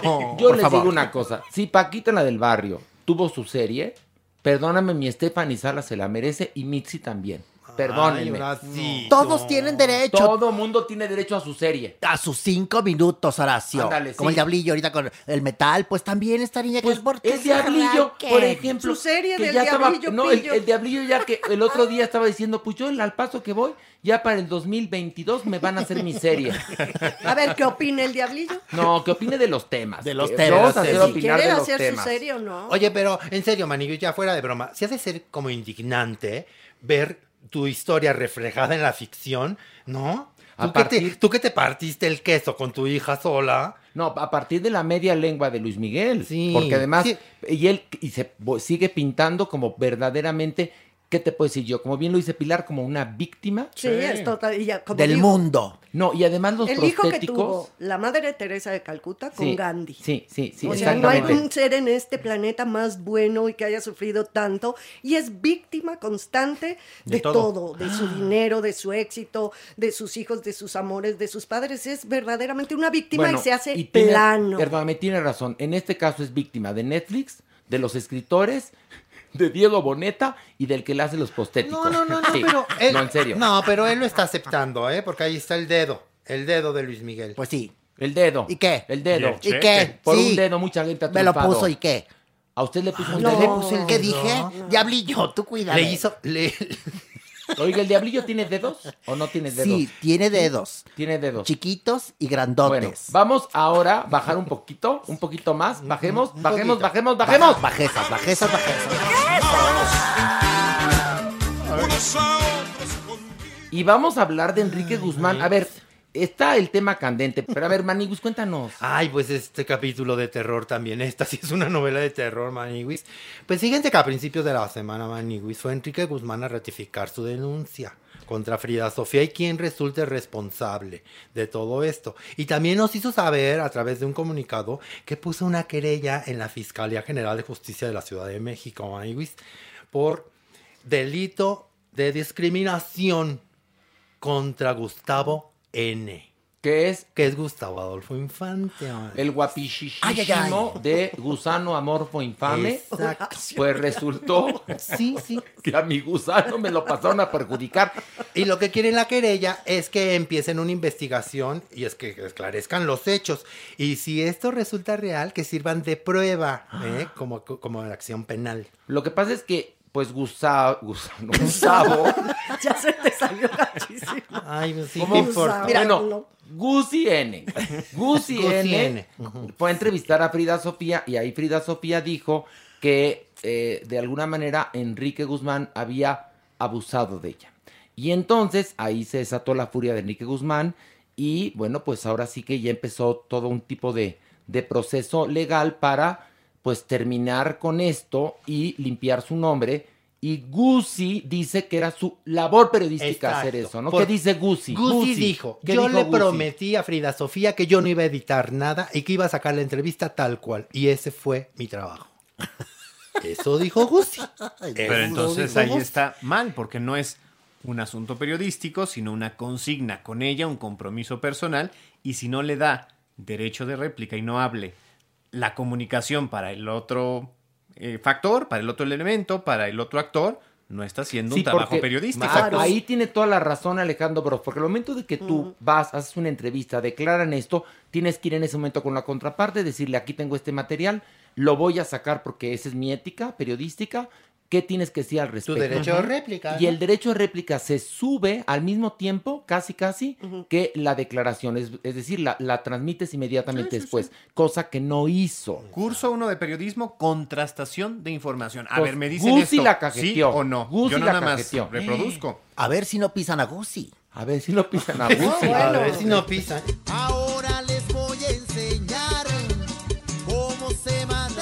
Y mira que mucha gente ya lo ha querido pisar, ¿eh? No, y además, bueno, El gusano se mata así, se mata así, se mata así, se mata así, se mata así, se mata así, así, así. No, y además, bueno, Sí, eh, hay una sí. cosa que si pisan a Gusi, va a ser como si pisan a un bubulubu. Así se va a salir. No, pues lo van a tener que pisar varias veces a mi Gusi. Porque se ve generosillo, ¿no? Así como morcilloso. Pero lo más bonito de Gusi es cómo habla Gusi, porque Ay. lleva años en el periodismo y sigue Tipitapín. hablando así, Gusi. Entonces dice cosas muy fuertes, muy fuertes con Frenillo. Podría ser pareja de Katy Lauruga. Gusi. O de Mara Patricia Castañeda, otra que también. también, habla así.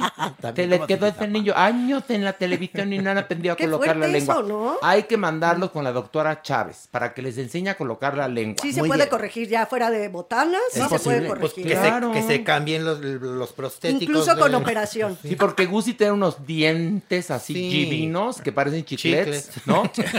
Entonces le pega más la lengua Gusi. Sí, no. Bueno, vamos, por favor, un nivel más, bajemos. ¡Qué calor! ¡Qué calor! Nota bonita, nota bonita, nota amable que va a hacer muy feliz a Pilar. Marco Antonio Solís, Mm. ese sí va a sacar su bioserie. El Buki. El Buki. Mira, ¿eh? ¿Quién aplaudió? ¿Quién aplaudió? Está aplaudiendo Mi- esta. mi- pues sí, porque le encanta. Sí, soy ¿Te fan gusta? absoluto. Le Oh, encanta. absoluto. Tres canciones del Buki. Rápido. Ay, Una, dos, tres. Perdiste. Se acabó el tiempo. ahí No le te gusta tanto. Ya ves. Perdiste, No, no perdiste. le gusta tanto. No te gusta Bueno, tanto. por Te favor. hubi- haz de cuenta, tú pregúntame tres canciones del Buki. Tres canciones, Horacio, del Buki. A ver, este. Una, Ay. dos, Tu cárcel. tres. Tu cárcel. Es que hay- Cállate, a ti nadie te preguntó. Pues, ¿para qué estoy aquí? Atrás, pues no No, sé, no sé de qué bajaste. nomás La venia para- bendita, tu cárcel. Ah, ya, ya, no, ya. No, no, ya, no, ya no, se no. fue ¿A tu dónde tiempo. vamos a parar? ¿A dónde no, vamos no, a parar? no, Pilar, Ya se fue tu tiempo, Eh, Ni Pilar. esta, yo no soy fan, por eso no supe Yo ninguna. soy fan. Pero pues una fan de poca memoria. ¿eh? A ver, otra. Tiene la venia bendita del poderoso vivir.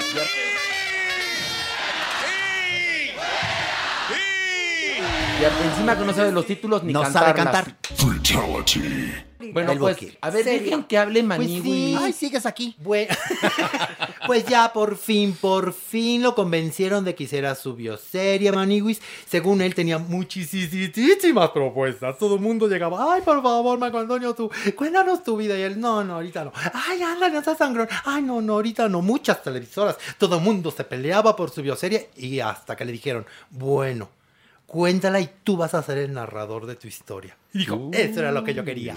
Entonces, sí Promete, voy a, sí voy a promete. contar Sí. desde que me empecé a dejar crecer el pelo, la primera vez que hice a Jesucristo en Iztapalapa. Todo voy a contar. Pero todo mira, de las otras recuerdos. bioseries de las que hemos hablado que se van a hacer, la verdad, el personaje de Marco Antonio, o sea, el Buki sí tiene muchísima carne, es un gran artista, o sea, sí, no es como. Pero la vamos de a volver a lo mismo. Vamos a volver a lo mismo, Pilarica. La- van a Primero, él va a pontificar pues su sí, propio por- personaje. porque si él está involucrado. Y además nos van a contar una historia incompleta, Sí. porque el señor todavía está muy joven.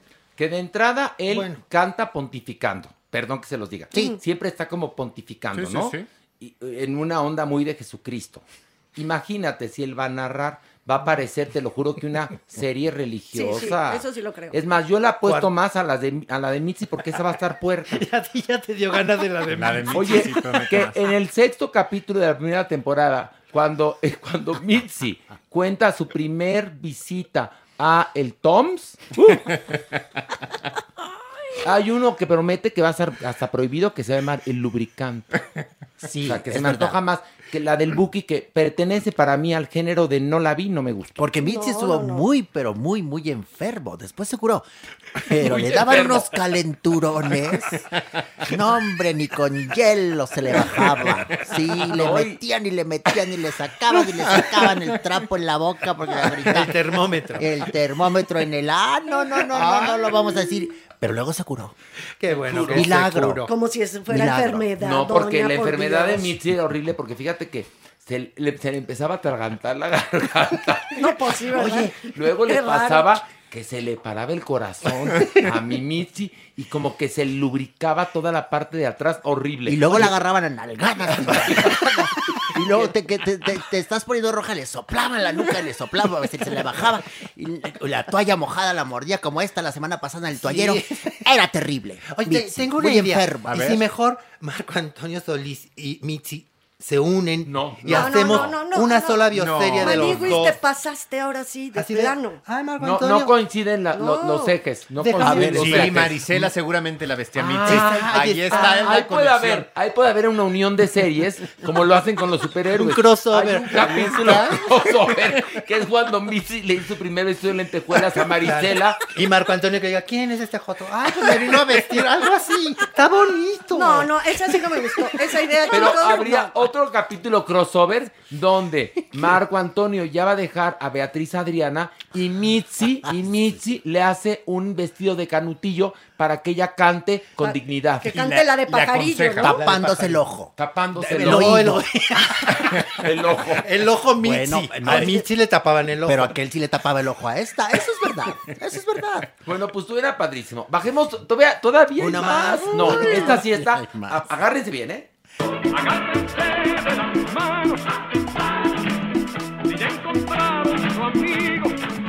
Diablillo, a ver, ¿quieres? Dime, si tú no quieres, no. Si tú quieres, sí. ¿Quieres que hablemos de Lady U? ¿O no? No, les faltó, les faltó una antes. ¿Cuál? La de No hay nada más difícil que vivir sin Pero ti. sí la, sí la dijimos, No diablillos, la dijeron. claro que sí. No la dijeron. Me encanta mi diablillo, ya llevando la minuta aquí. A ver, no, nos faltó esto, nos faltó aquello. Pues mira, lo que fue una pena para Pilar y Alejandro que se, se dijeron muy fans, muy fanses Fanses. del No, Buki y y, el una- diablillo se supo más. Fíjate nada No, más. yo me hice mucho. Pues Pero no parece. tiempo, mi Ay, amor. Es como en el examen. Ay, maestra, Sí. sí, estudié, pues no se Pues, notó. ¿no se notó? Reprobaste, fíjate, fíjate no. nada más. En fin, a ver, Pilar tú. no Nunca- comprar en nunca- Jeopardy. No, nunca van a quitar mi amor desesperado por el buque. Bueno, pues ya Ay, tiene una estás muy espectadora la serie, fíjate. Pues sí. Este, y bueno, ya por último, Manny. Ay, Manny. ¿Qué pasó con Lady? Uh, Pues es que después de las tristes noticias del fallecimiento del ex menudo Ray Reyes Maniguis, obviamente fueron a buscar por las reacciones de los fans. ¿Y quién creen que salió? Pues Lady. Uh, A ver, a ver, un momento. ¿Quién es Lady qué? Lady. Uh, un fan. ¿Eso es un nombre? fan de menudo. ¿Pero Sí, eso es un nombre o una onomatopeya? No, Ambas cosas.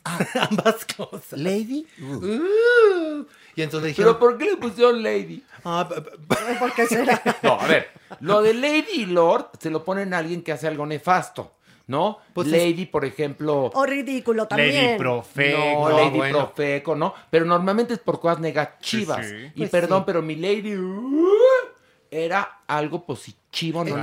negativo. Era positivo, pero si la primer contenta que le pusieran Lady uh, fue ella, pues está bien que le pusieran Lady. Uh. ¿Cuántos él. años tiene la Bueno, señora? ¿Él? ¿Cómo? ¿Eh? Sí, sí, es hombre. Es un señor. ¿De qué me están hablando? ¿Del Lo fin del único que hace es aullar. No, Hace, Lady, "Uh". le, todo empieza así para que los, los que nos están sintonizando, no, les explico, para los que no saben la historia, los que no saben la verdadera historia de Lady Wu, resulta que iba a haber un concierto del reencuentro, del reencuentro, del reencuentro de, De- lo de- que quedó de menudo. Y entonces, afuera del lugar donde se iba a presentar el reencuentro, del reencuentro, del reencuentro, de lo poco que quedó del, del, del reencuentro de los daños, estaban tres señoras y un señor. Y entonces la cámara de ventaneando se le dicen, ay, pues, ¿qué, qué expectativas tienen del concierto, no? Y entonces Lady Wu dice, "Uh, estamos felices porque les vamos a ver y muchas cosas más. uh, y va a venir René y Javier. Y, uh". Y entonces ahí fue Lady Wu y ella pensó, bueno, él pensó que ya era un influencer y hasta lo contrataron para dar un show que, te juro, llegó a Monterrey. fue- Llegó a Monterrey y decía, hola, ¿cómo están? Ay. ¿Y cómo les va? ¡Uh! Y ya no supo más qué hacer y la gente se quedó afuera, Fuera, sí, Y entonces Lady. Wu se regresó. Y ahora revive. No, porque Lady Wu vendía quesadillas junto a la Quesadillas, Estadio Azteca. sí. Bueno, que eso está bien. Está Claro, bien, no, nadie, es peyorativo. nadie está diciendo que Muy sea bien, malo. se gana la vida Pero con ya eso. Lady Wu se veía llenando el Escalé Milán, ¿no? No, el Estadio Azteca. El Estadio Azteca diciendo, uh. ¿cómo están? Uh, ¿Qué les parece? ¿No? Y pues no, no pasó más con su carrera. Y ahora reapareció. Pues reapareció. sí, porque fueron a preguntarle cómo se siente, le digo, "Uh, con esta pérdida. Y dijo, ay, me siento muy triste, siento feo, lo vamos a llevar siempre en nuestro corazón a Ray. Siempre va a estar con nosotras, con todas las menudas. Y hasta el cielo, un beso, un abrazo y muchas cosas más. Uh. Eso y Lady, mi le puse una cosa. Lady Wu lloró. ¿Y cómo estuvo el uh, más, más sentimental? Más, uh, No, pues eh, eh, le decían, ¿cómo te dices? Pues, Está de luto, está de luto. oye, mi Lady Wu, pero, pero bueno, pues a lo mejor con esto tu carrera se reactiva. No, me- No, no creo, no, está creo. no me no interesa. Oye, Lady Wu no quiere entrar a, a un reality. Yo ya no. Pues respetamos su dolor. Respeta, estamos Pues contigo, sí. Lady Wu. Estamos con Lady Wu. No, ya es Lady.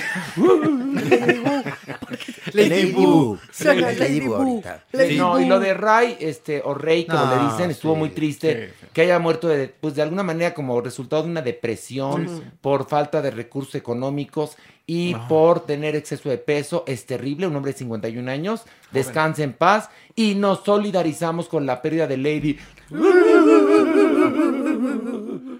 Vamos a un, vamos a un corte. Pronta resignación. Pronta resignación para mi Lady Wu. Pobrecilla de Lady Wu.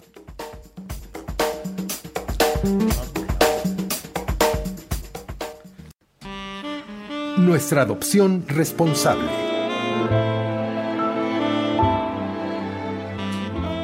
Y llegó el momento de nuestra adopción responsable, cortesía de Salvando Huellitas Peludas.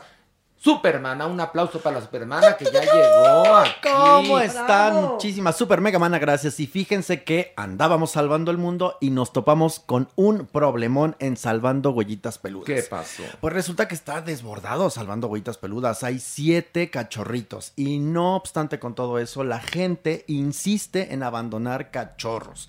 Recuerda que para estas alturas del partido ya está la gente desechando a esos perritos que en Navidad se dieron, en fin, ya los ven grandecitos y a la calle. Pero fíjate que hubo un fulanito que llegó a pedir la dirección, la ubicación de Salvando a Peludas. Se le da, por supuesto, la información. Eh, en aras de querer adoptar a un perrito. Bueno, pues llegó el fulanito y ya estando ahí, ay, pues fíjate que no me convence, mejor, este, fíjate, traigo esta perra con otros si- siete cachorritos. Tienen 14 cachorritos y ahora una perra mm, grande, en fin, es toda una situación que hay que hacernos conscientes en este sentido. Por eso ahora les traemos estas dos cachorritas de tres meses, talla mediana grande aproximadamente, pero sí es importante crear una conciencia que si usted ve a una perrita en situación de calle, por favor, échele la mano a todos estos albergues que están desbordados. Si a usted le gustan los animales, ponga su granito de arena. Que su granito de arena no es ir a aventar el perro a un refugio, sino es darle un refugio temporal a ese perro en lo que se consigue un adoptante. Porque Yasmín, la que lleva los destinos de Salvando Huellitas Peludas, pues ahora sigue con sus ingresos, sostiene este albergue. Entonces, seamos empáticos, por favor. Y bueno, las fotos van a estar en las redes sociales. Exactamente, ahí están. Así es que por favor, en todas nuestras redes. Y por favor, les pido que no vayan a tirar a los perros. Ok, vamos a esto. La, sección. Después de que la semana pasada se armó la polémica con Mauricio Valle, está Mauricio Valle, por supuesto, está la Superman, está Pilar, estoy yo y está Jeremy. Un aplauso para Jeremy. ¡Bravo, Jeremy! ¿Cómo están? Muy bien. Muy bien. Hoy vamos a hablar de algo que se dice mucho, pero se sabe poco, que es el asunto de ser un swinger. Este, ¿en qué consiste, por favor, doctor, en pocas y efímeras palabras, ser swinger o pertenecer a esta cultura? Fíjate que el swinger, la cultura swinger tiene que ver con prácticas sexuales exclusivamente, en donde una pareja, literalmente es una pareja que podríamos considerar abierta, involucra otras personas dentro de sus prácticas sexuales.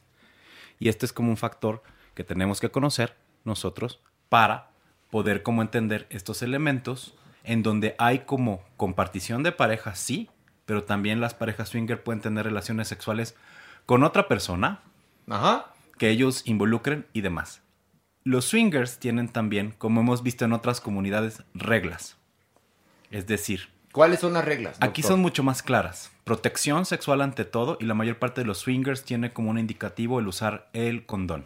Ok, entonces, pero, por- pero lo- la manera de hacerlo es, ¿lo puedes practicar en un club o lo puedes practicar por tu cuenta, pero perteneces a una especie de logia o cómo es el asunto? Esto es bien interesante porque hay grupos, hay una bandera, hay toda una comunidad, hay valores y demás en donde puedes participar en una comunidad swinger o simplemente con tu pareja llevar una pareja abierta e involucrar varias personas para tener relaciones sexuales entre todos. ¿Cuáles son los riesgos de ser swinger? Obviamente, y por eso el uso del condón está como dentro de sus principales eh, estatutos, es tener o adquirir una ITS. Ok, y, Y las- también tronar con tu pareja, perdón. Sí, es lo que te iba a preguntar, las consecuencias emocionales, ¿no? Obviamente dentro de la relación. ¿Cómo se maneja? O sea, creo que es muy, muy fácil que puedas tronar con tu pareja, ¿no? Cuando practicas swingers. Sí, uno de los factores aquí interesantes es que dentro de los estatutos, los valores o como la manera en cómo los swingers llevan sus propias disposiciones tiene que ver con no tiene que haber celos. Es un No, pues, factor. un poco en chino, es- ¿no? Puede ser muy complicado, pero esto es, ellos lo mencionan así. ¿Y cómo le haces para quitarte los celos? No, bueno, es que es muy, muy difícil. O sea, los humanos tenemos o respondemos a una serie de impulsos, pero aquí lo que hay que tomar en cuenta es que esto es ejercer tu sexualidad con libertad en pareja. Tiene que ser consensuado. Un poco haciendo un resumen, hay que tener respeto, higiene, discreción y por supuesto el uso del condón. En América, hab- hablábamos hace rato el doctor y yo, decíamos que... Hay es- etiqueta sexual para ser swinger. Ahora, a- tanto en América como en Europa, un no es no. Esto también es importante de tomar en cuenta si tú vas a tener este tipo de eh, interacciones, ¿no? De hecho, uno de los puntos más importantes dentro de la cultura swinger es evidentemente esta cuestión de el consentimiento y el discutirlo. O sea, las parejas swingers dis- discuten qué tan profundo, qué tan complicado o qué tanto van a entrarle con respecto a las prácticas sexuales. No es necesariamente intercambio de eh, parejas, pueden ser tríos, pueden ser quintetos, pueden ser orgías. En general, la mayor parte de nosotros creemos que simplemente es como el intercambio de parejas. No, pues yo específico. pensaba que el swinger era yo Pareja te paso a, mi pareja y tú me pasas a tu pareja y entonces pues probamos diferentes mieles. Yo pensaba que era eso. Pues es una parte, sí, pero también, bueno, puede haber una persona involucrada con una pareja o varias personas con esa pareja. O puedes ir a ver cómo tu pareja está teniendo relaciones sexuales y vigilar como el acto. Y se repiten las parejas, o sea, si tú vas a este club, a este lugar donde se hace este evento, puedes coincidir muchas veces con una misma no tu pareja. Exactamente. Pueden como haber como ya grupos establecidos o sistemas. Son sistemas sexuales en donde las personas están como buscando pues tener como esta compartición específica. Otro de los aspectos también como más interesantes del swinger, esto tiene mucho tiempo. Y hay como casos, libros que nos narran esto, pero formalmente empiezan a suceder justamente en la posguerra, en Filipinas, donde se establecieron como unos clubes sexuales que se fueron como expandiendo. En los años 70, por ejemplo, en los rockeros Rolling Stones y demás, estaba como muy de moda de te comparto a mi esposa, como era una parte de la misma etiqueta normal. Y se, pa- se pasa esta tendencia a Estados Unidos y empieza ahí como el auge que llega hasta los 90s y 2000s. En México hay tres clubes que existen de swinger en varias partes de la ciudad. Uno de ellos está en el norte y tiene pisos temáticos, muchachos. Vamos, vamos. Pero nada más puedes entrar en pareja, ¿no? Sí. Mauricio, ¿tienes alguna pregunta al respecto de, de estas prácticas de los swingers? No, no, estoy totalmente de acuerdo en lo que está diciendo Jeremy. O sea, estamos hablando de esa parte académica, como la vez pasada. Ya cuando entremos a la parte, a la PUS, pues, ahí le entro. Ah, pues el, ah, el- llégale a la pus, órale, ¿qué, qué quieres abrir? Fíjate, para que Mao vaya entrando en calor. Acá en América es tácita la situación permisiva. Si yo estoy tocando a alguien y esta persona me dice, va, sí, no pasa nada, Fíjate que es al revés. No, en América es Supermana. Ajá. ¿Me dejas agarrarte la chichi? Te permito, sí. Y ya me dices te permito. Si no existe ese intercambio verbal, no. No. Ahora, en, En Europa, Europa, este, agarro la chichi y entonces Supermana me puede dar un manotazo Ahí y te eso es un no. A ver, una, un- una pregunta nada más. Este, eh, ¿Por qué la- la- las personas que practican lo de ser swinger, por qué estas personas lo guardan un poco en secreto? Uy, voy a ir al informe 15. De hecho, Va. este es como uno de los factores importantes. 40% de las personas heterosexuales en algún momento en los años 60 reportaron que era la fantasía poder compartir o ver a su pareja tener relaciones sexuales. Y esto era como de las cosas más comunes. Hoy suponemos que esto es secreto porque justamente es violar esta cuestión binarista de la pareja solo son dos personas y nadie más se puede meter, porque es considerado justamente como algo inmoral. Los factores morales, los factores sociales, entonces aquí están involucrados. Ah, A mí me parece que cada quien puede hacer, siendo mayor de edad, de su culo un papalote. sí, pero cuando estás en pareja, cuando estás en pareja y ya llevas muchísimo tiempo con esa pareja, si hay un momento en que hay un cansancio sexual y se dice que también se utilizan estas prácticas para reavivar eh, la pasión dentro de una pareja establecida. ¿Es cierto? Yo creo, mi sensación dentro de todo esto es que es algo, nosotros, eh, los latinos, somos un poco más, este, no sé, siento que es algo más complicado en, en- en los latinos, que tenemos esta cosa de que nos hierve la sangre. Yo siento que esto funciona mucho más en primer mundo y en países hiper, hiper intelectualizados, donde todo es cerebral y donde pueden este, expandir las relaciones a este tipo de cosas. Y nosotros, pues no, me- no dudo que haya muchos clubes de swingers, pero siento que es una cosa más compleja y más complicada para nosotros. Es decir, si eres latino, piénsalo dos veces porque eres muy pasional y los celos y los problemas pueden aparecer. pero si eres nórdico, quizás eres más frío y lo puedes entender con mayor facilidad y puedes jugar con mayor facilidad, ¿no? Puede suceder, pero fíjate que aquí, por, por lo menos en México, estos tres lugares son verdaderamente... Hervideros. Bueno, no tienen una idea porque, bueno, finalmente sí, la sexualidad puede ser lúdica, puede ser muy apasionante, por supuesto, el tema, puedes jugarte de muchas maneras y yo lo que digo es que es una opción más. No, está perfecto. No, no, no. perfecto, Si aquí claro. justamente No lo hay que- moralina. ese Lo que estamos intentando nosotros aquí nada más es visibilizar y no estamos juzgando porque a final de cuentas quien lo practique tiene derecho sobre su propio cuerpo para hacer lo que le venga en gana. Únicamente estamos marcando esto. Si usted quiere animarse, siga las reglas del manual, entérese bien, infórmese bien, cuídese bien, porque si no puede ser peligroso. Si usted no conoce bien lo que es y se va a adentrar sin el conocimiento suficiente, es peligroso. Así que es nuestra recomendación. Que- Quiero saber si hay data de qué edades, o sea, en, en qué rango de edades es donde más swingers hay. De hecho, esto es algo bien interesante porque sucede entre los 40 y los 55 Ujú. años. Probablemente cuando la pareja ya tiene como más formas de comunicarse y poder expresar sus deseos y lo que ellos deciden. Evidentemente hay otras personas mucho más jóvenes que también practican el swinging, pero esto es mucho más frecuente en grupos de personas en la edad adulta. Y si por ejemplo alguien que nos está escuchando en este momento dice, ay, pues yo quiero ser swinger porque ya tengo 15 años con mi esposa o tengo 8 años con mi novia y tenemos ganas de, pues de, ser como más abiertos. ¿Hay alguna página? Debe de haber seguramente algún perfil en Instagram, una cuenta de Twitter. Es decir, muy probablemente, es más, no probablemente, seguramente hay manera de conectar con este grupo de personas a través de las redes, ¿no? Y justamente en las redes de las personas entre 40 y 50 años, Facebook, Facebook es el rey. Es Mm. donde está la mayor parte de los grupos de swinger y clubs donde se pueden unir y empezar a buscar información o a interactuar con otras personas que lo realizan. Pues me parece muy bien. Eh, el problema es que tú no puedes ser swinger si no tienes pareja o sí se puede. Pues no, porque requieres formar parte de como estos sistemas Híjole, y ya nos en la mayor parte de los clubs No, pero para accesar a estos clubs, luego sí es... eh, es importante ir en pareja. Exactamente. Pero tú por fuera puedes bueno, tener yo te otras voy a prácticas. platicar. Cuando yo fui, y esto es verdad, fui a un club swinger una sola vez, iba yo como reportero encubierto.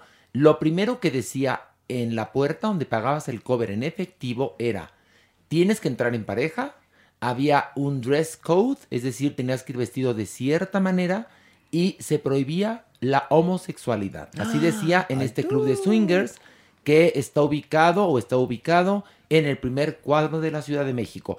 Damas y caballeros, vamos a nuestras notas internacionales, por favor. Notas internacionales. Y hay mucha información internacional. Alejandro Broff, a ver, escándalo en la Casa Real. ¿Qué ni pasa? más ni menos, pues apareció un sujeto, Simon Charles Durante Day, que dice ser hijo ilegítimo del príncipe Carlos y de Camila Parker, lo que lo convertiría, porque además en el orden en el que habría nacido hace 53 años, lo colocaría en la segunda posición de la línea sucesoria después de su supuesto padre. Él dice que nació de Camila Parker, quien desapareció nueve meses de la escena pública, antes inclusive de que el príncipe Carlos se casara con Diana. Recordemos que eso fue exactamente hace 50 años. Este verano se cumple medio siglo de, de aquel capítulo en la vida de la monarquía británica, eh, que se desaparece, lo tiene y lo da en adopción, pero que ha estado eh, pues reflexionando cuál es su papel y que cree que debe de aparecer en escena y exigir que se le reconozca y sobre todo también que pueda participar en este esquema de sucesión. Oye, ¿y cómo se hace eso? ¿Se podría hacer pruebas de ADN o algo así? O Él- sea, ¿él podría exigir algo así? Sí, sí, sí, sin duda alguna, ese tendría que ser el mecanismo. Ahora, lo que hay que ver es si la monarquía, la Casa Real, se presta a tal circo. Es muy po- poco probable que, pues sí, lo escuchen. Tendría que venir un proceso judicial que le exija tanto al príncipe Carlos como a Camila dar su muestra de sangre, una prueba de ADN para permitir hacer el choque. No creo que las autoridades judiciales británicas se presten a, a- a hacer. A ver, ma- la Maniguis tiene una opinión contundente al respecto. Maniguis, opina, por favor. Pues pobrecito, pobrecito del Simon, man. sí sacó la cara de Camila, ¿eh? Si lo ves en la foto, Pero sí tiene la cara sí- de Camila. Sí se está echando el pedicure muy arriba, ¿no, Maniwis? Ya quieres ser rey de Inglaterra. Oye, si este joven español no logra convencer a las autoridades de que Julio Iglesias es su papá, a pesar de que Julio Iglesias dice que no, pero él dice que sí, ¿tú crees que este señor, con el servicio secreto británico, con lo fuerte que es, ¿tú crees que este pobre hombre va a lograr algo? Oye, Además, hay un punto ahí como que a mí me hace ¿Cuál, dudar. Él es amigo íntimo de un tal señor que se llama Robert Brown. Que él jura que es el hijo secreto de la princesa Margarita. Ay, no, o ya. sea, ya, Ya se resultaron, juntaron. ya resultaron ser primos. O sea, resulta que va a reunirse con el club de todos los hijos negados de la monarquía. El hijo de los bastardos, el club de los bastardos. Es más, que le pongan las hijas de la monarquía. las hijas de la monarquía. Oye, Mauricio, ¿qué pasa con Gwyneth Paltrow? ¿Ya no va a actuar nunca más? No, yo no creo que deje de actuar. Sin embargo, el negocio de The Goop está creciendo tanto. Yo creo que nunca se imaginó que fuera tan grande, que no tiene ningún sentido ir a la actuación. Lo ha hecho toda su vida y, ser empresaria creo que le está, le está saliendo muy bien. Ya tiene ropa, eh, ha hecho una sociedad intensa, por no llamarle secta, que la sigue y que cree en ella y que se ha beneficiado de la cultura New Age de todo el mundo y la ha sabido comercializar dentro de los Estados Unidos a tal punto que, bueno, ha hecho programas de televisión para jalar no solamente audiencias, sino consumidores. Y ahora está llegando a un punto muy interesante. Bueno, acaba de pasar por los vibradores que no sé cuántos lotes ya llevan porque se venden en segundos cuando salen. Y la novedad es que van hacia el negocio de los cruceros. Y esto lo hace muy interesante porque Estados Unidos tiene, bueno, está en todo el mundo, pero hemos hablado mucho de la Iglesia de la Cienciología, que es muy fuerte dentro de la industria del cine y de la televisión aquí en Estados Unidos. Y el punto es que ellos tienen cruceros en los cuales la gente va a practicar, a aprender y a subir, a cruzar puentes, llaman ellos. Y, ese, es, hacia donde va ella, que me parece bastante interesante hacia dónde está llevando esto. Eh, a hacer bases de entrenamiento donde te puedes desconectar, donde puedes concentrarte en tu trabajo personal, espiritual, en tu evolución o como lo quieran llamar.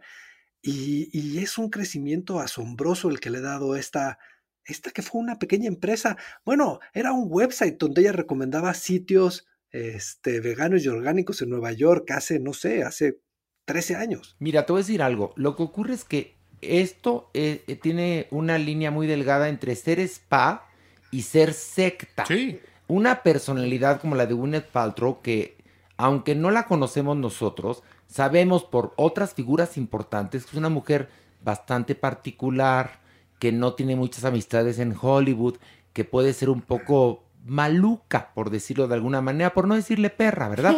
Pero este, y entonces eh, la línea que hay entre crear una nueva eh, secta y eh, convertirte en spa, en este caso, en el caso de Gwyneth Paltrow y después de haber visto la serie Goop, pues es que es muy delgada, no sé, Pilar, ¿qué pienses? A mí me da pánico. O sea, Sí. francamente veo a las personas metidas en ese crucero totalmente alienadas, ¿no? Bajo la tiranía aparentemente de la buena hondez, porque acuérdate que cuando estos, estos circuitos te, te dan cosas, tú crees que estás en la panacea, pero en realidad te están dominando. No sé si los quiere agarrar de fuerza de venta, Mauricio, o algo así. O sea, ya de por sí son su fuerza de venta porque se van promocionando por sí mismos, ¿no? Sus productos. A mí, esta mujer siempre me ha dado terror. Lo que dice Pilar es, es muy cierto. Se pueden convertir en una especie de secta de negocio piramidal donde acabas enganchado y esta mujer acaba coronada y ya se va a sentir deidad, no, en, sé. En un Nexium más. En Ahí un Nexium más. ¿Para qué? ¿Para qué ¿No? Ajá. Y mamuca. Me parece de un mamuco. Me parece de un mamón la señora. ¿En serio? también. Bueno, es más, me caga. Oigan, ¿y, y sabes por qué me caga? Porque también a, a Joan Rivers le cagaba Gwyneth Paltrow. Creo que... que- ay, no puedo. E- ella sí también podría pertenecer perfectamente a las quijadas caídas. Y las ¿Sí o aguas no? que es que mansas. Aguas que es que que mansas, exacto, se las da de gurú y muy eh, gluten free alternativa y se me hace que es una que es Muy cabrona. lista, muy lista. En un descuido nos anda vendiendo el aire, ¿eh? Sí, Aguas. exacto. En un descuido nos vende el aire, te lo juro. No, no, no. Estas partículas de aire que yo respiré te curan de todo. Te convierten en inmortal y te convierten en multimillonario. Te juro. Pues la nos- vela, ¿no te acuerdas? La de vela de la famosa olor a vela vagina. a su vagina. Y, a- y, Mauricio, tú la compraste. ¿A qué olía, eh? ¿No se acuerdan que fue un engaño todo? Que no, no, no, que Pero no que olía rico No. a sushi o qué dijiste. No, pues no, porque no era el olor a su vagina, era una interpretación con aromas y con una esencia, o sea, olía a perfume, pues. O sea, A, a Pachuli, ándale. A, a Rosa Venus. Oye, Mauricio, ¿quién se nos lanza al mundo de la política que sí sería, bueno, un hito en la historia de la humanidad, Mauricio? Bueno, Caitlyn Jenner anuncia que va a buscar la gubernatura de California por el Partido Republicano, creo que esto es lo interesante. Es como si eh, una persona trans se lanza por el PAN, haz de cuenta, ¿no? Sí, sí. Así, ¿no? Yo creo que los republicanos no son muy, que digamos, trans friendly, ¿no? ¿O sí, Mauricio? No, no, para nada, para nada. Este, pues acuérdense quién está. Bueno, Trump estaba ahí. O sea, es bastante interesante ver qué- qué están buscando y a dónde están tratando de llegar. Y bueno, creo que eso está pasando en todo el mundo con la política, ¿no? Hay una transformación. Pero esta mujer, a ver, perdónenme, muy valiosa, pero yo no le veo para nada las capacidades de, de llevar los destinos de California, que por sí solo ese estado podría ser un país poderosísimo. Sí, sí. Imagínate a mi Caitlyn Jenner, cómo la mugroseaban en el reality de las Kardashian, ahora de gobernadora, pues yo no la veo con autoridad, no sé ustedes, no, Pilar, no. tú que no te la perdías. No, acuérdate que yo no puedo con ese programa. No, no, no, no. Yo la verdad veo que eso, ¿no? Sobre todo en un partido, en el partido conservador, ¿no? Que se lance, es como muy contradictorio porque las bases de ese partido, a ver qué opinan de este lanzamiento, porque son conservadoras de Bueno, entrada. que es tan absurdo como ver, por ejemplo, alianzas PRI, PAN, PRD, o sea, ¿qué Pues tienen sí. que ver, Nada. no? Sus filosofías este, políticas con las ganas de ganar, o sea, ¿qué tiene que ver el culo con la Navidad? Perdón. Pero todo puede pasar. Recuerden que Donald Trump fue presidente de Estados Unidos. Ahora, a mí me parece muy bien si. Caitlyn Jenner tuviera la preparación, pero en serio, después de verla en el show de las Kardashian, cómo se la mugroseaba hasta la más, del- la más tonta de las Kardashian, y, lo, y las conversaciones con, con su entonces esposa, dices, qué miedo que esta señora llegue a gobernar eh, California. No sé si la gente, ¿tú crees que la gente votaría por Caitlyn Jenner independientemente? Hablo de sus capacidades, ¿eh? no de su identidad de género ni nada. No, ¿Tú crees, Mauricio, que la gente votaría o no? Es, es muy interesante. Si lo están haciendo es por algo, ¿sabes? Y creo que si lo saben vender, es un estado tan progre que, no sé, que creo que si la saben entrenar y saben este, hacer, estructurar muy bien su campaña y su discurso, creo que sí es algo que podría pasar, sobre todo en ese estado. California ha sido históricamente un bastión demócrata. Entonces, Totalmente. difícilmente, inclusive los republicanos con un discurso tan diferente, tan abierto y con una figura tan disruptora, pudiera tener una posibilidad. Sí, pero y recuerden que Schwarzenegger fue gobernador de California, Maniwis. El Schwarzenegger fue gobernador, así Y es que Reagan- todo puede pasar. También Reagan, Sí. que luego fue presidente, Bueno. pero Reagan resultó ser mal actor y mal presidente, porque el maldito fue un asesino, en serio. Bueno, mira, a final de cuentas, pues que voten, que voten por el candidato que más les guste, pero sí yo les pido que se informen. Por ejemplo, aquí en México, que vamos a estar ya próximamente, ahora sí que yendo a las urnas, les pregunto, ¿ustedes saben cuál es el candidato de su, de su alcaldía? No, mira, Pilarica ni idea. Ni yo tampoco tengo idea, ¿eh? Y, y, a ver, Supermana, ¿tú sabes quién? ¿Qué? No. No, no sabes. No. ¿Tú, tú, Alejandro? Sí. Sí. Ahí, Alejandro. A ver, cuéntanos. A ver. ¿En qué San- distrito vives o qué? ¿En Estoy qué alcaldía? En, la alcaldía Benito Juárez, es Santiago Taboada, el alcalde que quiere y busca reelegirse y prácticamente tiene el... ¿La mayoría? es, es la preferencia más amplia que se tiene. ¿Y en de la qué Ciudad partido México. es? Hispanista. Hispanista. Este, ¿tú, Maniwi, estás informado? Sí. Blue ¿Quién? Demon Jr. No chingues. no chingues. No quería que me preguntaras porque me daba pena, No está de la chingada, no, no, no, no, no. Sí, no, pero sí, la, que, sí. la, que- la, la que peor tiene este eh, candidatos creo que es la, la, la alcaldía de Tlalpan. Ay, bueno, tú, Alfredo Adame. Hola, mándame a chingar a mi madre a mí también. Así chingas a tu reculera madre. Saludos. No, qué Tu Alfredo Adame, Qué miedo, Es que están ¿no? de terror, por De eso ya también uno, como caballo así, ya no quieres ver nada, Horacio. La política en este país está muy álgida. Pero, pero sí está de terror, pero hay que ir a votar. No, es la claro, única manera. claro. Y enterarse, como tú dices, ya prometo la semana que entra, No, es que hay que traerles entérense. la cartilla completa de los candidatos No a mi alcaldía. no vo- yo les propongo que investiguen a los candidatos, investiguen a sus candidatos y luego investiguen al partido y luego váyanse ahora sí que para atrás y vayan viendo qué ha hecho, qué ha dicho, Sí, qué sí, tan sí. congruente, qué tan no. Creo yo porque si no, En la tuya, Horacio, ¿quién es ahorita? pues estoy en las mismas que tú, Pilar, ni puta idea. Pero Ah, este, Ahorita, no, ahorita, ahorita, ahorita Ah, es... este, no Néstor sé, Núñez. Néstor, Néstor ah, Núñez. Néstor Núñez. Lo tenía en la punta de la lengua. Néstor Núñez, de la Néstor Núñez. Cuauhtémoc. Sí, Néstor Núñez, que creo que es bastante progre, ¿no? Es bastante progre, es muy buena onda. Si tú le dices, a ver, señor, yo quiero, va y te escucha. Me parece que es alguien que ha puesto de alguna manera atención a lo que pasa. Pero es Ya una de las salida. figuras que no está en la posibilidad de reelegirse porque Sí. su partido puso a Dolores Padierna para eh, pues liderar. Ahí Que estamos ya. seguramente Dolores ya Padierna eh, va a estamos en ahí. el programa Nexo. No, pero es que es parte de nuestro entorno y tenemos que estar muy bueno, bien pues este señor Néstor, el Núñez. delegado, bueno, no el delegado, No, el el alcalde. alcalde Néstor Ay, que ¿para qué le cambiaron de nombre? Ay, igual. No, No, como si dijeras ya cambio de delegación a alcaldía y pasamos al En un primer programa mundo. yo le dije el maravilloso Néstor Núñez y es el alcalde Néstor Núñez. Bueno, pues este señor tiene algo que, por ejemplo, hay un día de la semana en el cual está recibiendo a la gente que llegue, ¿eh? Sí. Para darle seguimiento a sus quejas, lo cual me Bueno, parece que está bien. bien. Sí. Pero como si cambiarle de delegación a alcaldía, ya el pavimento precioso. Exacto, se te iban a quitar ¿no? los baches. Se te iban a quitar los baches, iba a acabar la Es como basura. negar algo, ojalá, ¿no? Si negaras algo, dejara de existir. Ándale, ándale. ¿No? Ojalá. Bueno, y todo, Mauricio, porque nos traes el tema de Caitlyn Jenner. Bueno, pues si Caitlyn Jenner es capaz, que llegue. Y si no es capaz, que se chingue. Punto. Así de sencillo. Qué belleza. Que es como todo. ¿Cómo que como todo? ¿Qué es como todo? ¿Qué? Di, explícate. Pues que es como todo, así que si llega, pues bien, si no llega, pues no. Como hoy la Supermana, estamos viendo qué, a ver, le digo, ¿qué, te- qué tema vamos a hablar en, En el próximo programa de sexualidad? Me dijo, pues hay varios. Le dije, ¿cuáles? El que pues tú el que quieras. Le dije, bueno, pero del que- del- de, los que hay, ¿cuál te gustaría? Escoge el que quieras. ¿Cuáles son los pinches temas, Supermana? Vamos a nuestras cinco razones, por favor. Cinco razones para... Mario Lafontaine, hoy tenemos cinco razones para odiar o para amar. Para odiar a la banda mexicana más exitosa de la historia. ¿Cuáles me da miedo? Maná.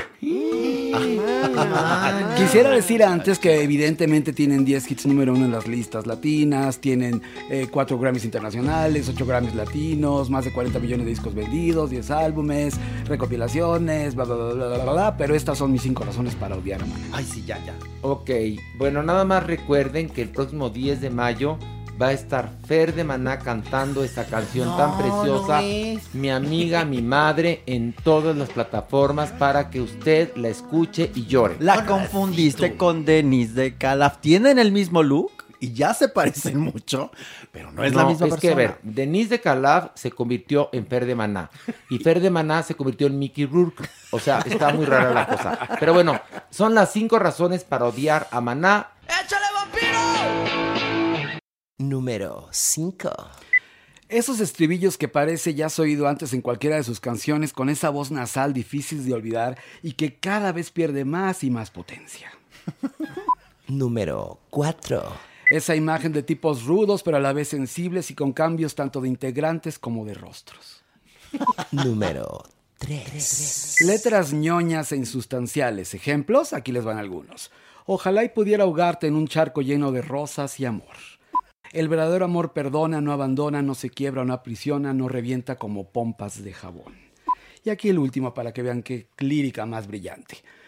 Fuiste matando mis pasiones, tachando mis canciones, me tenías pisoteado, estaba desahuciado. No es justo, no bebé. No es justo, no, bebé.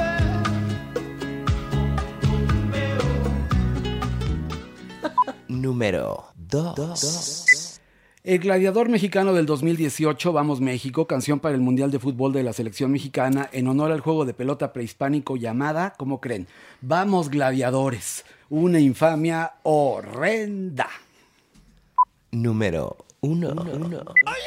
Sin duda Maná tuvo una época original musicalmente y tenía sentido, atrajo con buenas melodías, con un estilo personal y con otras cosas, pero de repente pasaron de Sting a Stink, entonces ahí cobraron fama internacional, pero en este nuevo siglo de verdad todo es comercialidad.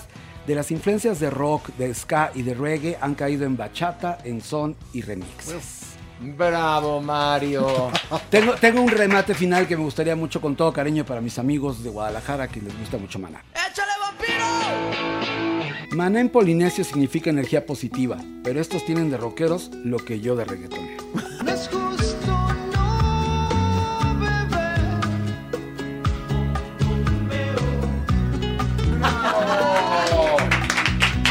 Las cinco razones para odiar a Maná y vamos a esto. Inventadas y pozonas. Maniwis. Maniwis, nuestra inventada y pozona de esta semana, Alejandro Fernández. ¿Por Maniwis. qué, Maniwis? Pues es que Mira, diga- hoy estamos mucho de Guadalajara, Magis, ¿ya ves? También es de allá. A ver, ¿qué Pues pasó? es que nos posteó ahí en su Instagram una foto con el torso desnudo, Aniwis, para que veamos cómo está a sus 50 años. Y No. puso, hoy a mis 50 años me siento mejor que nunca. Oye, pero ¿sabes Y qué bueno, no hizo, "Uh", pero- que, que como ya es abuelito, le hablaron que para encabezar una campaña de chocolate abuelita y dijo, no, no, no, no, no, no, no, no, yo soy de cuerpazo Y Sí, tiene cuerpazo, Y ¿eh? sí, Y sí. y sí. No hablemos de su carita, porque la verdad es que está muy perjudicada, pero cuerpazo. Es que Eso su carita está intervenida. Está muy perjudicada. Ya se dejó la cana y quedó muy bien en Felita Fábregas. Me gusta mucho cómo quedó en Felita. Eso sí me está gustando. Pero de la carita, como entre que se operó la nariz y se Eh, inyectó, sí, quedó, quedó no como. se operen. No se operen, No, señores. No se intervengan, por favor, porque puede pasar eso. Cheque esa foto justamente del potrillo. ¿No? Pero está más bonita esa foto, la del torso desnudo, que cuando estaba en Las Vegas en... Bueno, no sé, no sé cuál me gusta más. a mí. No, la, Ay, no. sí estaba muy perjudicada. En la de Las Vegas con, con medio me- con el con el pelito tipo haz de cuenta como de de, de ¿cómo te puedo explicar? Como Pelito, traía pel- pelito de bandana, porque traía, ¿te acuerdas? Una traía cosita. pelito como de No, no, bandana, de pero como que le, le tapabas de cuenta el fleco un ojo en sensual pero misteriosa, ya sabes. Picarona. Y picarona y bien, se veía que estaba Pues la- bien en- bien chueca y Que, que la habían corrido sin aceite. no, pero, pero la habían Bien corrido sin aceite, pero del cuarto oscuro. En serio. Pero bueno, es la inventada y pozona esta semana, el potrillo El Alejandro Fernández. Oye, y vamos a cerrar con broche de oro con la reflexión que en esta ocasión de quién es Mario Lafontaine. Bueno, vamos a pasar del hermoso estado de Jalisco ahora con el grandísimo actor James Dean. Primero adoro a. Mario. Viajemos de Jalisco a Hollywood. Me encanta. Alejandro me, Fernández, Me pues, encanta. Mira, el nuevo Mario. bonito, el Mario bonito. empoderado, el Mario, el Mario ya este Viajadoiro. Viajador es Mario conectivo y cambia de un tema a otro con una frase bonita como esta fue viajemos de la perra de Occidente a Hollywood. Bueno, ¿de quién es la frase? De James Dean, del gigantesco James Dean. ¿Y qué dijo mi James Dean? La muerte no puede ser considerada porque si tienes miedo de morir, no hay espacio en tu vida para hacer descubrimientos. Doña Nini, ¿qué opina? Pues yo digo que estar muerto está bien, se está bien y se sigue descubriendo. Tan es así eh, eh, eh, el maravilloso programa que tenemos, ¿no? Ah, pero eso que tiene que ver con la muerte. Eh, no estamos ahí descubriendo cosas de Ay, muertas, bueno, de ya. vivas, de pestadas y de todo. Por favor. Bájele, bájele a su enojo. Tú ya no vas a bajar, mi amor. Ya lo decidí. Tú la próxima Ay. no bajas. Y no Ay, tiene idea punto. cómo me gusta. Ay, doña Nini. Oiga, pero Doña Nini no sea pasada, la Maniguis va a cumplir años ¿Cuándo este tú? sábado. ¿En serio? Va- Con más va- razón no bajes. Pero y además va a tener una visita inesperada. Ahora sí que va a ser. Mm, Porque si la ¿Tienes montaña- machuque? ¿Qué ¿Vas a desflemar el cuaresmeño? ¿Ya tienes quien te gratine el mollete? Cuéntanos. Doña Nini. ¿Qué? Yo soy una persona decente. de centones, querrás decir, por favor, porque las que tienen la hornilla como tú, A ver. a calentar a la tropa, No, por, por- favor. no porque Pilar sea mi amiga íntima, me va a estar comparando con su vida sexual tan activa. No, no, mí- no, no, no, no, no, mami, no, es que déjame defender, Pilar, de buena onda gay. Y no me va a estar diciendo de cosas. A mí me ha costado mucho darme mi lugar. Oiga, doña Nini, ¿qué significa que te gratinen el mollete? Es muy padrísimo, Horacio, fíjate. ¿Qué es? Primero te pones en cuatro, Ok. luego calientas el pan, luego se sale el frijol, porque se sale algunas veces el frijol, y de ahí, mira, a molletear el- con harto queso, leche de cabra, de burra, de lo que haya. Y ahí te gratinan el muelle. O no, tú, diablillo. A ver qué otro día preguntas otra cosa, ahora sí. Pues así se ve, ¿Ah, sí se ve que está muerta la doña ¿Ves cómo muertas está bien también? Oiga, y ya, se no, ya me quedo con la duda de lo que significa este. ¿Qué es lo Ya, que ya, por significa favor. despleme el cuaresmeño? Es no, ya, no, ya, ya. Me quedo, me quedo. Tus clases culinarias, Ay, ay, gracias. es que hay muchas. Ay, yo tengo otra. ¿Cuál? Sí, pues el- Que te desasolven la almeja. Que te desasolven la almeja. Y Mario, callado, callado. No, no, no, es que yo de- le iba a decir algo de James Dean, pero ya con esto No, mollete Mario. mejor vamos No, a ya, cenar. Mario, por vamos a cenar molletes, ¿no? No, ¿qué pacho? Oiga, doña ¿Qué quieres saber? Bueno, bueno, es que a su edad todavía tiene hambre, de No, buen apetito. Pero es precioso porque es muy descriptiva la doña Ay, no, muy majadera. Este, No, las cosas como son. Mire, tan bonito eh, hace ocho días que fue describir la posición del gatito rescatado. por ¿Gatito ejemplo, rescatado? Que fue muy bonita. No con sus vulgaridades, doña no, Nini. ya ni se vulgaridades, pasó. no, ni vulgaridades ni nada. El problema no es lo que me pregunten, sino lo que yo responda. No, Ese es el problema. No, el problema es lo que preguntan, porque usted siempre contesta favor, con la verdad. Entonces, si alguien va a preguntar a- algo a la doña, hágase responsable, Exacto, ¿verdad? muy bien. Entonces, yo pregunté y usted ya me respondió. Ahí está. Y ya me imagino a Maniwis verdaderamente Celebrando su cumpleaños. celebrando su cumpleaños, Apagando la vela. apagando la vela, con la cabeza dentro del boiler, ya me lo imagino. Y cuando. Ahora, el problema de que te gratinen el mollete es que a la Maniwis le gusta con chorizo. Fíjate nada más. y que con salsa molcajeteada. Soy ma- No, le gusta pico de gallo. Pico de gallo. de gallo. O bien borracha. También la salsa, bien borracha. Eso sí, la sopa. soy, soy la- más de la- tecolotes, los que llevan chilaquiles arriba. Y de sopa aguada, aguada, aguada. Tú muy bien, Dani. Por- Bueno, Porque ha ya, gustado. Con esta bonita reflexión nos despedimos, no sin antes agradecer a Pilar Bolivera, a Mauricio Valle, a la Supermana, a la Doña Nini, a Maniwis, a Mario Lafontaine, a Alejandro Broff y al sensualísimo doctor Jeremy por su presencia, al Diablillo, a John John, a Horacio Velasco, nuestro producer, Sí. a Sí. Podbox y ahorita vamos a quedarnos nosotros tragando pastel. Eh. A ver, abre, la- abre la puerta. Abre la puerta. A ver. A ver, ya llegó el pastel. Se- espérate. Se Se lo lo, acabó tragó Jeremy, Jeremy. en serio. Y no está Jeremy. No, que ya ahorita volví, nada más me asomé, vi a Jeremy lleno de, de migajas rosas, hizo. ah. Era mi pastel, No, ya relájate, ahorita vamos a comprarte unas Sanborns. gorda. ya, espérate. Manigüis, Me dio coraje, suéltame. cierra la puerta, por favor. Se comieron tu pastel, man. Que nada, como nadie se la traga a ella. Che gorda. Ya córtale, diablo. Che gorda. Esto fue Farándula 021. Recuerda, un nuevo episodio cada jueves. hacer tanto alarde. Esta mujer de quien hablo es linda mi amiga gaviota, su nombre es mi madre. A ti que me